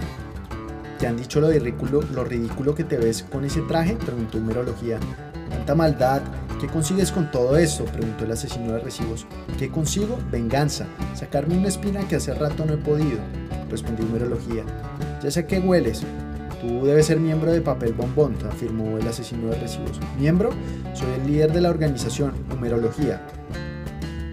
La conversación fue interrumpida por seis compinches de la organización papelerista que acorralaron al asesino de recibos encubriendo a su líder Humerología, quien escapaba envuelto en rasgadas estampidas y se perdía entre la multitud caía en combate. El asesino de recibos rápidamente reaccionó lanzando varios puños de papel mantequilla que hicieron dilapidar a tres de los seis malhechores.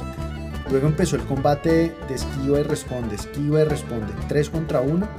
Si pude con Jimena, puedo con quien sea, pensaba internamente el asesino de recibos, en forma defensiva y atacando con lo que podía. Pero los malhechores eran hábiles, uno tenía tijeras de bronce que traía contraía en contra de la yugular. sin conseguir éxito. El segundo tenía un bisturí de plata que rozaba apenas la nariz y el último tenía unas tijeras de oro. ¿Para qué tanto oro si no sabes usarlo? preguntó el asesino de recibos, consiguiendo como respuesta que el vándalo rajara parte de su máscara hiriendo su ceja derecha. Te debió doler, dijo un papelerista más de papel bombón. ¿Dolor? Tú no sabes qué es dolor, afirmó el asesino de recibos, haciendo una llave mixta y decolorando alias tijeras de oro. Los otros dos maleantes salieron despavoridos, pero la historieta no terminó porque los siguientes recuadros eran el olfato de algunas lobas de Robomosome, que como cada noche decidieron importunarlos a los habitantes de la isla. Habían decretado toque de queda, pero nadie lo respetó, exclamó uno de los vigilantes de cartón paja escondido detrás de una silla. Mierda, ¿lobos? ¿Lobos otra vez? preguntó el asesino de recibos. Asesino de recibos. Los atrajo la sangre y el dinero que no se pudieron llevar, respondió uno de los vigilantes de cartón paja. ¿Aún queda tiempo? ¿Dónde guardan los de aseo? preguntó el asesino de recibos. Ven, sígueme, respondió uno de los vigilantes de cartón paja. Tenemos que darnos prisa, exclamó el asesino de recibos. ¿Quieres envenenar a los lobos? preguntó uno de los vigilantes de cartón paja. ¿Quiero? No. Es que no tenemos otra opción, respondió el asesino de recibos. Mira, dijo uno de los vigilantes de cartón paja. ¿Qué? preguntó el asesino de recibos. Claudia la ganadora olvidó las tijeras, respondió uno de los habitantes de cartón paja. Son grandes, pero siguen siendo unas tijeras casuales, no servirán de nada, dijo el asesino de recibos. No, no son unas tijeras normales, con eso podrías descuartizar algunas cabezas de las fieras. Maldito robo mosome, respondió uno de los vigilantes de cartón paja. ¿Sabes cuánto pesa la cabeza de un lobo? Pero bueno, las guardaré por si las necesitamos más adelante, dijo el asesino de recibos.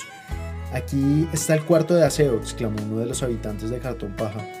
Haremos lo siguiente, inundaremos el sitio de productos para limpieza y alcohol. Luego me ayudarás a recoger cualquier botella. Entonces, la botella que veas, botella que botas al piso y la rompes. Desportillaremos a esos malnacidos. ¿El dinero de este lugar está seguro? preguntó el asesino de recibos. Es igual que el de los bancos, respondió uno de los vigilantes de cartón paja. Caja fuerte, bóveda, ¿dónde está? preguntó el asesino de recibos. Está en unas bolsas, respondió uno de los vigilantes de cartón paja.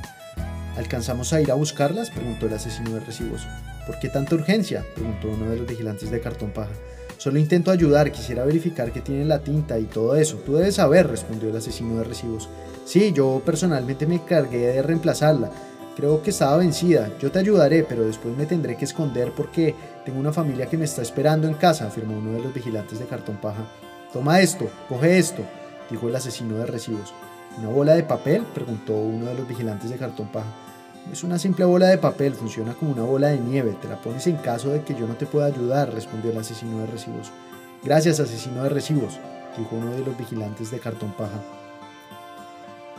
Los lobos entraron a cartón paja atraídos por las obras que habían dejado, papel bombón. Pero notaron que algo había cambiado en el ambiente, pues el olor a sangre y dinero ya no era tan claro, más bien era oscuro. El hambre de la avaricia, aunque Jimena no era una de las lobas, la loba líder de esa manada tuvo un mal presentimiento y decidió que solo unos cuantos podrían probar la sangre del suelo, el resto buscarían el dinero. La tinta escribió a más de uno. Algunas patas mojadas se cortaron por las esquirlas de las botellas, algunos intentaban secar intentos fallidos, otros se revolcaban envenenados. Lo sabía, sangre envenenada, maldito asesino, dijo la líder de la manada recogiendo del suelo las tijeras de la premiación que decían en cada tenaza con cariño el asesino de recibos.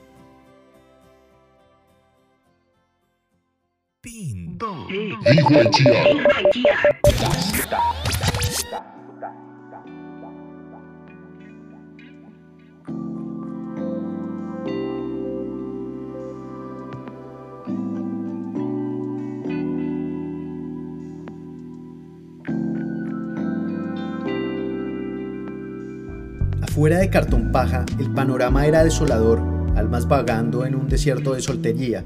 El asesino de recibos ya no era el consolador de las víctimas, porque nuevamente Bill Print se había convertido en Stock Sox. Chicas, ¿están bien? preguntó. ¿Dónde estabas, imbécil? ¿Cómo nos vas a dejar aquí sola? respondió Rancia disgustada. Cálmate, Rancia, no es momento de pelear. Más bien pensemos cómo regresar a casa, preguntó Darling. Además hueles a trapero sucio. ¿Qué hiciste? preguntó Rancia. Estoy vivo de milagro, me tocó pelear y... Ah, no entenderían, respondió Stokes. ¿No entenderíamos qué? ¿Qué diablos no entenderíamos? Lo poco hombre que eres dejarnos aquí botadas. Ya no me caes bien, Stocky, exclamó Rancia. No, pasan taxis, no hay señal de celular. ¿Qué hacemos? preguntó Darling. ¿Eso es un carro? preguntó Rancia. El vigilante sobrevivió, exclamó Stokes. ¿Lo conoces? preguntó Darling. Sí, lo vi ayudando a las personas. Shh, no, no la asustemos, ojalá nos pare, respondió Stokes. El sobreentendido vigilante de cartón paja conducía un auto y se abrochaba su cinturón. A unos metros observaba que Darling movía sus brazos en cruz. Rancia levantaba su dedo pulgar derecho y Stokes juntaba sus manos en oración. Longeva señales de ayuda. ¿Están bien? preguntó uno de los vigilantes de cartón paja. Llévenos, le damos lo que sea, respondió Rancia. ¿Lo que sea? preguntó uno de los vigilantes de cartón paja. Hombre, no seas avaro. Dale gracias a Cau que estás vivo, dijo Stokes. Tenemos dinero suficiente para que nos lleve a nuestras casas, exclamó Darling. ¿Cau? Cau no hizo nada. Le tendría que dar gracias al asesino de recibos. Pero las dos están muy lindas. Yo no necesito dinero. Ustedes ya saben lo que quiero. Pueden decirme Chacho, respondió uno de los vigilantes de cartón paja. ¿El asesino de recibos estuvo acá? preguntó Darling. Y señorita, ¿de dónde eres? ¿Por qué estás como para alquilar balcón? Aquí en el balcón de mi auto te puedo enseñar mi baranda, mi palanca, respondió uno de los vigilantes de cartón paja. Qué asco, viejo morboso, dijo Rancia. Déjalo hablar, ¿qué fue lo que pasó con el asesino? preguntó Darling. Él fue el que me salvó, búsquenlo, debe estar adentro, respondió uno de los vigilantes de cartón paja. No, yo no vuelvo a entrar ni loca, dijo Rancia. El asesino de recibos podría ayudarnos, sacarnos de apuros. ¿No es que trabaja para mí? afirmó Darling. Con razón se me hacía conocida. ¿Usted es una de las bellezas de Voucher? preguntó uno de los vigilantes de cartón paja. Me llamo Darling Terés. No nos habíamos presentado, dijo uno de los vigilantes de cartón paja. Bien, muy bien. Ahora que sabe quién eres, nos va a cobrar más, afirmó Rancia. Cállate, provinciana, déjame pensar, dijo Darling. ¿Provinciana? Bien, voy contando. Se nota que eres una interesada que mete las manos en los bolsillos de los hombres, buscando cariño sin amor. Interesada, afirmó Rancia. Cállense, dejen de pelear. Por favor, háganos el fa, háganos el favor, afirmó Stokes. No me voy a rebajar por tus insultos, respondió Darling. Ok, señor conductor, se lo estamos pidiendo de rodillas, afirmó Rancia. ¿Usted no tiene familia que lo esté esperando? preguntó Stokes. Es mi vida privada, no seas inoportuno, muchacho, que hoy he tenido un día bastante complicado. Además no estoy pidiendo mucho, es un servicio por otro, eso es normal en nuestra isla. Lo llevamos de pequeños, lo llevamos en las venas. Favorcitos sexuales. ¿Cuál es el problema? preguntó uno de los vigilantes de cartón paja. El problema es que la niña que tiene colgada en el espejo retrovisor podría tener la misma edad que alguna de nosotras, dijo Rancia. No es mi hija, este auto no es mío, par de ricachonas colgadas. ¿Qué es lo que traen de valor? preguntó uno de los vigilantes de cartón paja. Joyas, tómela si quiere, pero sáquenos ya de este agujero cartonero, respondió Darling, entregando sus pertenencias. ¿Y la otra? ¿Qué me va a ofrecer? preguntó uno de los vigilantes de cartón paja. Si quiere, tome mis aretes, respondió Rancia. Falta el nerd. ¿Qué me va a dar? preguntó uno de los vigilantes de cartón paja. Tengo dinero, tome estos billetes. No tengo más, respondió Stokes. La ambición del hombre atrajo la atención de uno de los centinelas de la manada de lobos. Apareció como un espectro pixelado y bajó del auto a Chacho, uno de los vigilantes de cartón paja. Mientras el depredador desvestía al depravado, este gritaba plegarias, piedad. Pero era una víctima mortal de los arañazos del mamífero, quien feliz lamía los pedazos de la bola de nieve que aún quedaban en el rostro del guachimán. Stock sabía que no era ni el momento ni el lugar para convertirse en el asesino de recibos. Rancia había tenido un orgasmo en sus pantalones y Darling se comía las uñas. Los tres permanecieron agachados y escondidos en el lado del copiloto del vehículo. Tranquilas, recuerden que las bestias son brutas, dijo Stokes como mensaje tranquilizador. ¿Brutas? Se está comiendo enterito al pobre hombre, afirmó Darling. Stokes, haz algo, exclamó Rancia. ¿Abro la puerta? preguntó Stokes. No, porque comenzará a sonar el testigo del auto y alertará a la fiera, respondió Darling. La puerta del piloto ya está abierta, no creo que este viejo auto tenga esa tecnología, respondió Stokes, apenas tocando la manija de la puerta con las yemas de sus dedos e intentando llegar al puesto del conductor sin ser visto. Entra, entra, exclamó Darling. Entren, dijo Stokes. Rancia, que estaba más cerca de la puerta trasera de pasajeros, la abrió con las manos temblando y el pantalón hecho pedazos. Darling eligió hacerse en el puesto del copiloto al lado de Stokes. Este último fue el primero en apretar el acelerador del auto que continuaba encendido, sin pasar desapercibido por las penumbras del centinela. La bestia decidió emprender una persecución, máquina versus animal, y poner a prueba su velocidad. Acelera, acelera, gritaba Rancia. Mierda, Stokes, nos va a alcanzar, dijo Darling. Los espejos del carro tienen aumento, saquen la cabeza y miren dónde está, dónde viene, preguntó Stokes. ¿Sacar la cabeza para que no la arranque? preguntó Rancia. Viene lejos, pero ¿hacia dónde vamos? preguntó Darling, sacando la cabeza y recibiendo todo el impacto del viento. ¿Hacia dónde quieren que vaya? Uf, soy el conductor elegido, maldito robomosome, respondió Stokes. Tengo el corazón. No puedo respirar, exclamó Rancia. ¿Quieres que paremos? preguntó Darling.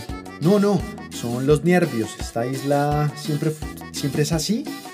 Vamos a tu apartamento, Stokes, respondió Rancia. ¿Mi apartamento? preguntó Stokes. ¿Hay algún problema? Porque podemos ir al mío, dijo Darling. No, está bien, vamos a mi apartamento, exclamó Stokes. Rancia lo preguntaba por lo de las lobas, dijo Darling. Por todo, por absolutamente todo, respondió Rancia. Lo de los lobos es pura limpieza social, dijo Stokes. Después que pasen las elecciones y gane mi hermana, esas putas invasoras no podrán volver a estar ni a salir de sus cauladólares, exclamó Darling. Yo votaré por Risk, exclamó Stokes. Cuando le cuente a mi hermana todo lo que hiciste por nosotras, hasta de pronto te ofrece un trabajo en la campaña, dijo Darling. Pues sí que lo necesita, porque ese cuento de tu primo millonario yo no me lo creo, afirmó Rancia. Ja, lo más importante es que ya llegamos, estamos vivos y podremos dormir tranquilamente, dijo Stokes. Nunca había visto a alguien morir, afirmó Rancia. Me imagino que estabas acostumbrada solo a ver morir animales, expresó Stokes. ¡Ja! ¡Qué chistoso eres! Pobre hombre. Si hubiera sabido, si hubiera sido más benevolente, a lo mejor hubiera sobrevivido, afirmó Rancia. ¿Quién las manda a estar tan buenas? dijo Stokes. ¡Qué burdo! exclamó Rancia. Yo te lo dije, Stokes. Ustedes dos parecen pareja, afirmó Darling. ¿Pareja? Después de todo lo que pasó hoy, no le hablaré a Stocky en un mes. Estoy brava, dijo Rancia. Me decías que olía a trapo sucio, pero la que no se ha bañado en un mes es otra. Señoritas, el apartamento está a su disposición, exclamó Stokes. ¿Dónde voy a dormir yo? preguntó Darling. En la habitación del pánico. Mentiras, la habitación de los invitados especulados está disponible. Tienes toallas, sábanas, cobijas, baño, televisión, etc., afirmó Stokes. Gracias. ¿Me regalas la clave del Wi-Fi? preguntó Darling. ¿Dónde duermo yo? preguntó Rancia. El usuario es bolsa y la clave es QRB pequeña A. Rancia, tú puedes dormir en mi cuarto, yo me organizaré aquí, respondió Stokes. No me funcionó, dice que la clave es incorrecta, dijo Darling. Es QRDA, no curva en mayúscula. Ya vuelvo, afirmó Stokes. ¿Para dónde vas? preguntó Darling. Voy a ir a la tienda, tengo la nevera un poco vacía. ¿Qué se les ofrece? preguntó Stokes. ¿Me estás jodiendo? preguntó Rancia. No pienses ni en abrir esa puerta, exclamó Darling. La tienda está dentro del edificio, no se alarmen, yo soy un hombre lobo, respondió Stokes, abandonando su residencia. Darling, exclamó Rancia. Dime, preguntó Darling. ¿Alguien quiere pensar en Pepo Pepas? preguntó Rancia. Mañana los socios y trabajadores de Almendras tendrán que buscar un nuevo dueño, respondió Darling con gracia. No seas tan trágica, me siento mal por haberlo dejado allí tirado, afirmó Rancia. Pepo ahoga la ausencia de su madre en el alcohol. Es el típico adolescente borrachín, exclamó Darling. ¿Adolescente? ¿Cuántos años tiene? preguntó Rancia. No sé, es una forma de decir que no es un adulto, respondió Darling. El tipo fue irresponsable, pero debimos traerlo a la fuerza, dijo Rancia. Mañana tendrá lagunas, no se acordará ni siquiera que los lobos lo lamieron o se lo comieron, exclamó Darwin. Es muy lindo el apartamento de Stokes, ¿cierto? preguntó Rancia. Sí, pero está más lindo Stokes, ¿no? preguntó Darwin. Stokes es el plano del apartamento y yo vendría siendo la decoración. Sin mí estaría vacío por dentro, respondió Rancia. Además de trabajar en voucher, ¿qué más te dijo que hacía? preguntó Darling. Supuestamente el apto es de un primo millonario que viene de vez en cuando a pasar vacaciones, respondió Rancia. ¿Primo millonario? ¿No será que anda en negocios raros? Porque yo conozco muy bien este sector y aquí vive gente con mucho dinero, sucio o limpio, exclamó Darling. Cualquier cosa se puede esperar en esta isla, dijo Rancia. ¿Te arrepientes de haber venido? preguntó Darling. No, ya he llegado muy lejos, como para echarme para atrás, respondió Rancia. Lo digo porque aún estás a tiempo, dijo Darling. ¿A tiempo de qué? preguntó Rancia. De que te devuelvan el 50% de la matrícula, para que no te devuelvas con las manos vacías, respondió Darling. No, no, por eso mismo, es un cojonal de plata. Lo que se me hizo extraño es que nunca lo hubieras visto en voucher, afirmó Rancia. No nos preocupemos más por eso.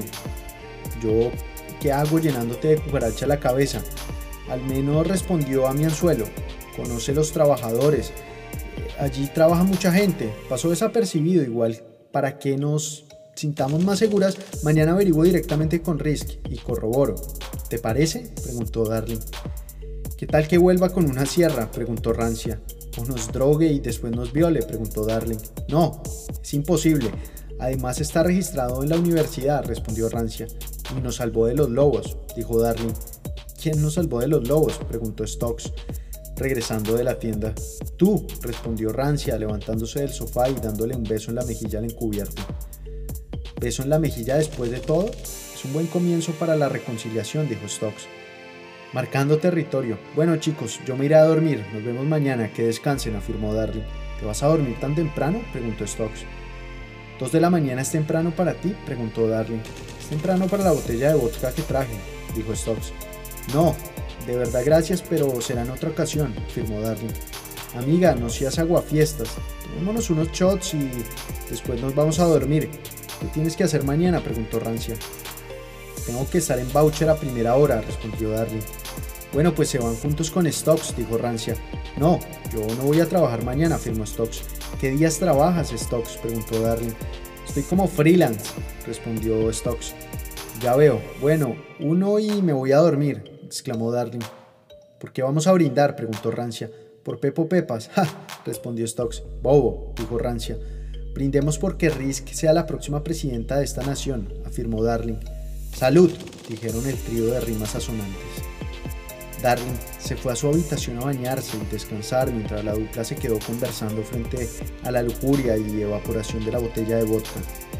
Ya vivimos suficiente, dijo Rancia con medio litro de licor en su cabeza. Entonces que descanses, afirmó Stokes. Gracias por todo, respondió Rancia abrazándolo y besándolo casi hasta atragantar su lengua. ¡Wow, wow! exclamó Stokes. ¿Qué pasa? preguntó Rancia. ¿Y ese beso? preguntó Stokes. Es mi forma de darte las gracias, respondió Rancia. ¿Un beso nada más? preguntó Stokes. ¿Quieres más? Goloso, respondió Rancia. Yo dormiré en el sofá y tú vas a dormir en mi cama. ¿Por qué no dejamos descansar el sofá? preguntó Stokes. No quiero que pienses que soy una fácil, una zorra, respondió Rancia. No eres una fácil, mucho menos una zorra. Dormiremos juntos y cada uno en su lugar. Prometo no tocarte, exclamó Stokes. ¿Crees que no conozco tus intenciones? preguntó Rancia. ¿Cuáles son mis intenciones? preguntó Stokes. Llevarme a la cama y después... dijo Rancia. ¿Después qué? Ir a dormir, afirmó Stokes. El encubierto aparentemente fingió que se dormía, pero Rancia seguía aún despierta mirando en su reloj digital de la mesa de noche frontal. Ambos se convencieron de dormir juntos en la misma cama, pero con diferentes mesas. En funciones semejantes. ¿Entiendes? preguntó Stokes hablando dormido. ¿Qué? preguntó Rancia. ¿No puedes conciliar el sueño? preguntó Stokes. Pues si no te callas no podré dormir, respondió Rancia. O sea que yo te desvelo, preguntó Stokes. Shh, deja dormir, dijo Rancia. Antes que te vayas a dormir, ¿puedes voltearte y mirarme un segundo? preguntó Stokes. Ojalá valga la pena hacerme girar, respondió Rancia. ¿Cuántas letras tiene la palabra amor? preguntó Stokes. Cuatro, respondió Rancia. Divídela en dos, exclamó Stokes. Pues dos, tonto. ¿Me hiciste voltear para esto? preguntó Rancia mirando fijamente a Stokes. El amor no se puede explicar. Para hacerlo, el infiltrado tenía el número pi bajo la manga de su pantalón. La exploración de contar con 3.14 segundos para convencer a Rancia deslizando su mano por debajo de su panties y debutar con un sí o un no. ¿Quién más podía elegir? En el primer intento de asalto algunos fallan, entonces ¿hubo un segundo asalto? No. Rancia cayó en el primer asalto sexual, pero con su absoluta autorización. Pobres conciencias de aquellas que son asaltadas por tercera vez a manos de un puto abusador. Merece que ese número pi del que hablaba sea la guillotina de su cabeza retrógrada. ¿Te gustó? preguntó Stokes. Hey, ¿qué dirías otra cosa? Al menos algo más inteligible. Nunca le preguntes a una mujer si le gustó o no le gustó. Esto no se trata de gustos, un negocio sucio, respondió Rancia. ¿Me estás diciendo sucio? preguntó Stokes. El sexo es sudoroso, sucio y patán.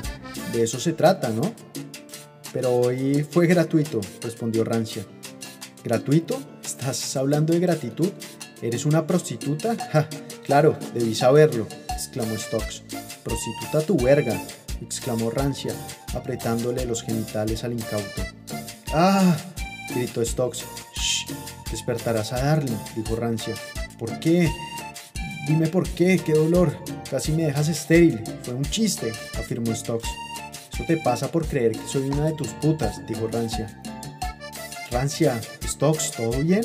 preguntó Darling, recién levantada en Baby Doll y golpeando la puerta del Master Bedroom. Todo bien, Darling, respondió Stokes desde la cama. Le abriré. Ya te abro, amiga, dijo Rancia en susurros. Rancia, Rancia, ¿estás bien? preguntó Darling. Sí, exclamó Rancia abriendo la puerta. ¿Qué fue lo que pasó? Me asustaron los gritos. ¡Wow! Fueron desgarradores. Yo pensé que había entrado algo, preguntó Darling. No, no, por ahora seguimos los tres, todo está bien, respondió Rancia. Y como no vi a Stokes durmiendo en el sofá, pues me asusté aún más, dijo Darling. Tan lindo tu baby doll, ¿de dónde lo sacaste? preguntó Rancia. Venía con el apartamento, aunque no lo crean, respondió Stokes. ¡Qué asco! O sea que nunca lo has lavado, preguntó Darling. Obvio que lo lavé, eres la primera invitada que lo utiliza, respondió Stokes entre risas. Perdón si interrumpí algo, ya les quedan unas pocas horas para que me vaya y hagan y deshagan. Bye, dijo Darling, abandonando el master bedroom. Uf, ¿ves? Me hiciste quedar como una vil zorra, pero me alegra que te haya dolido. Te pasa por bocón, afirmó Rancia.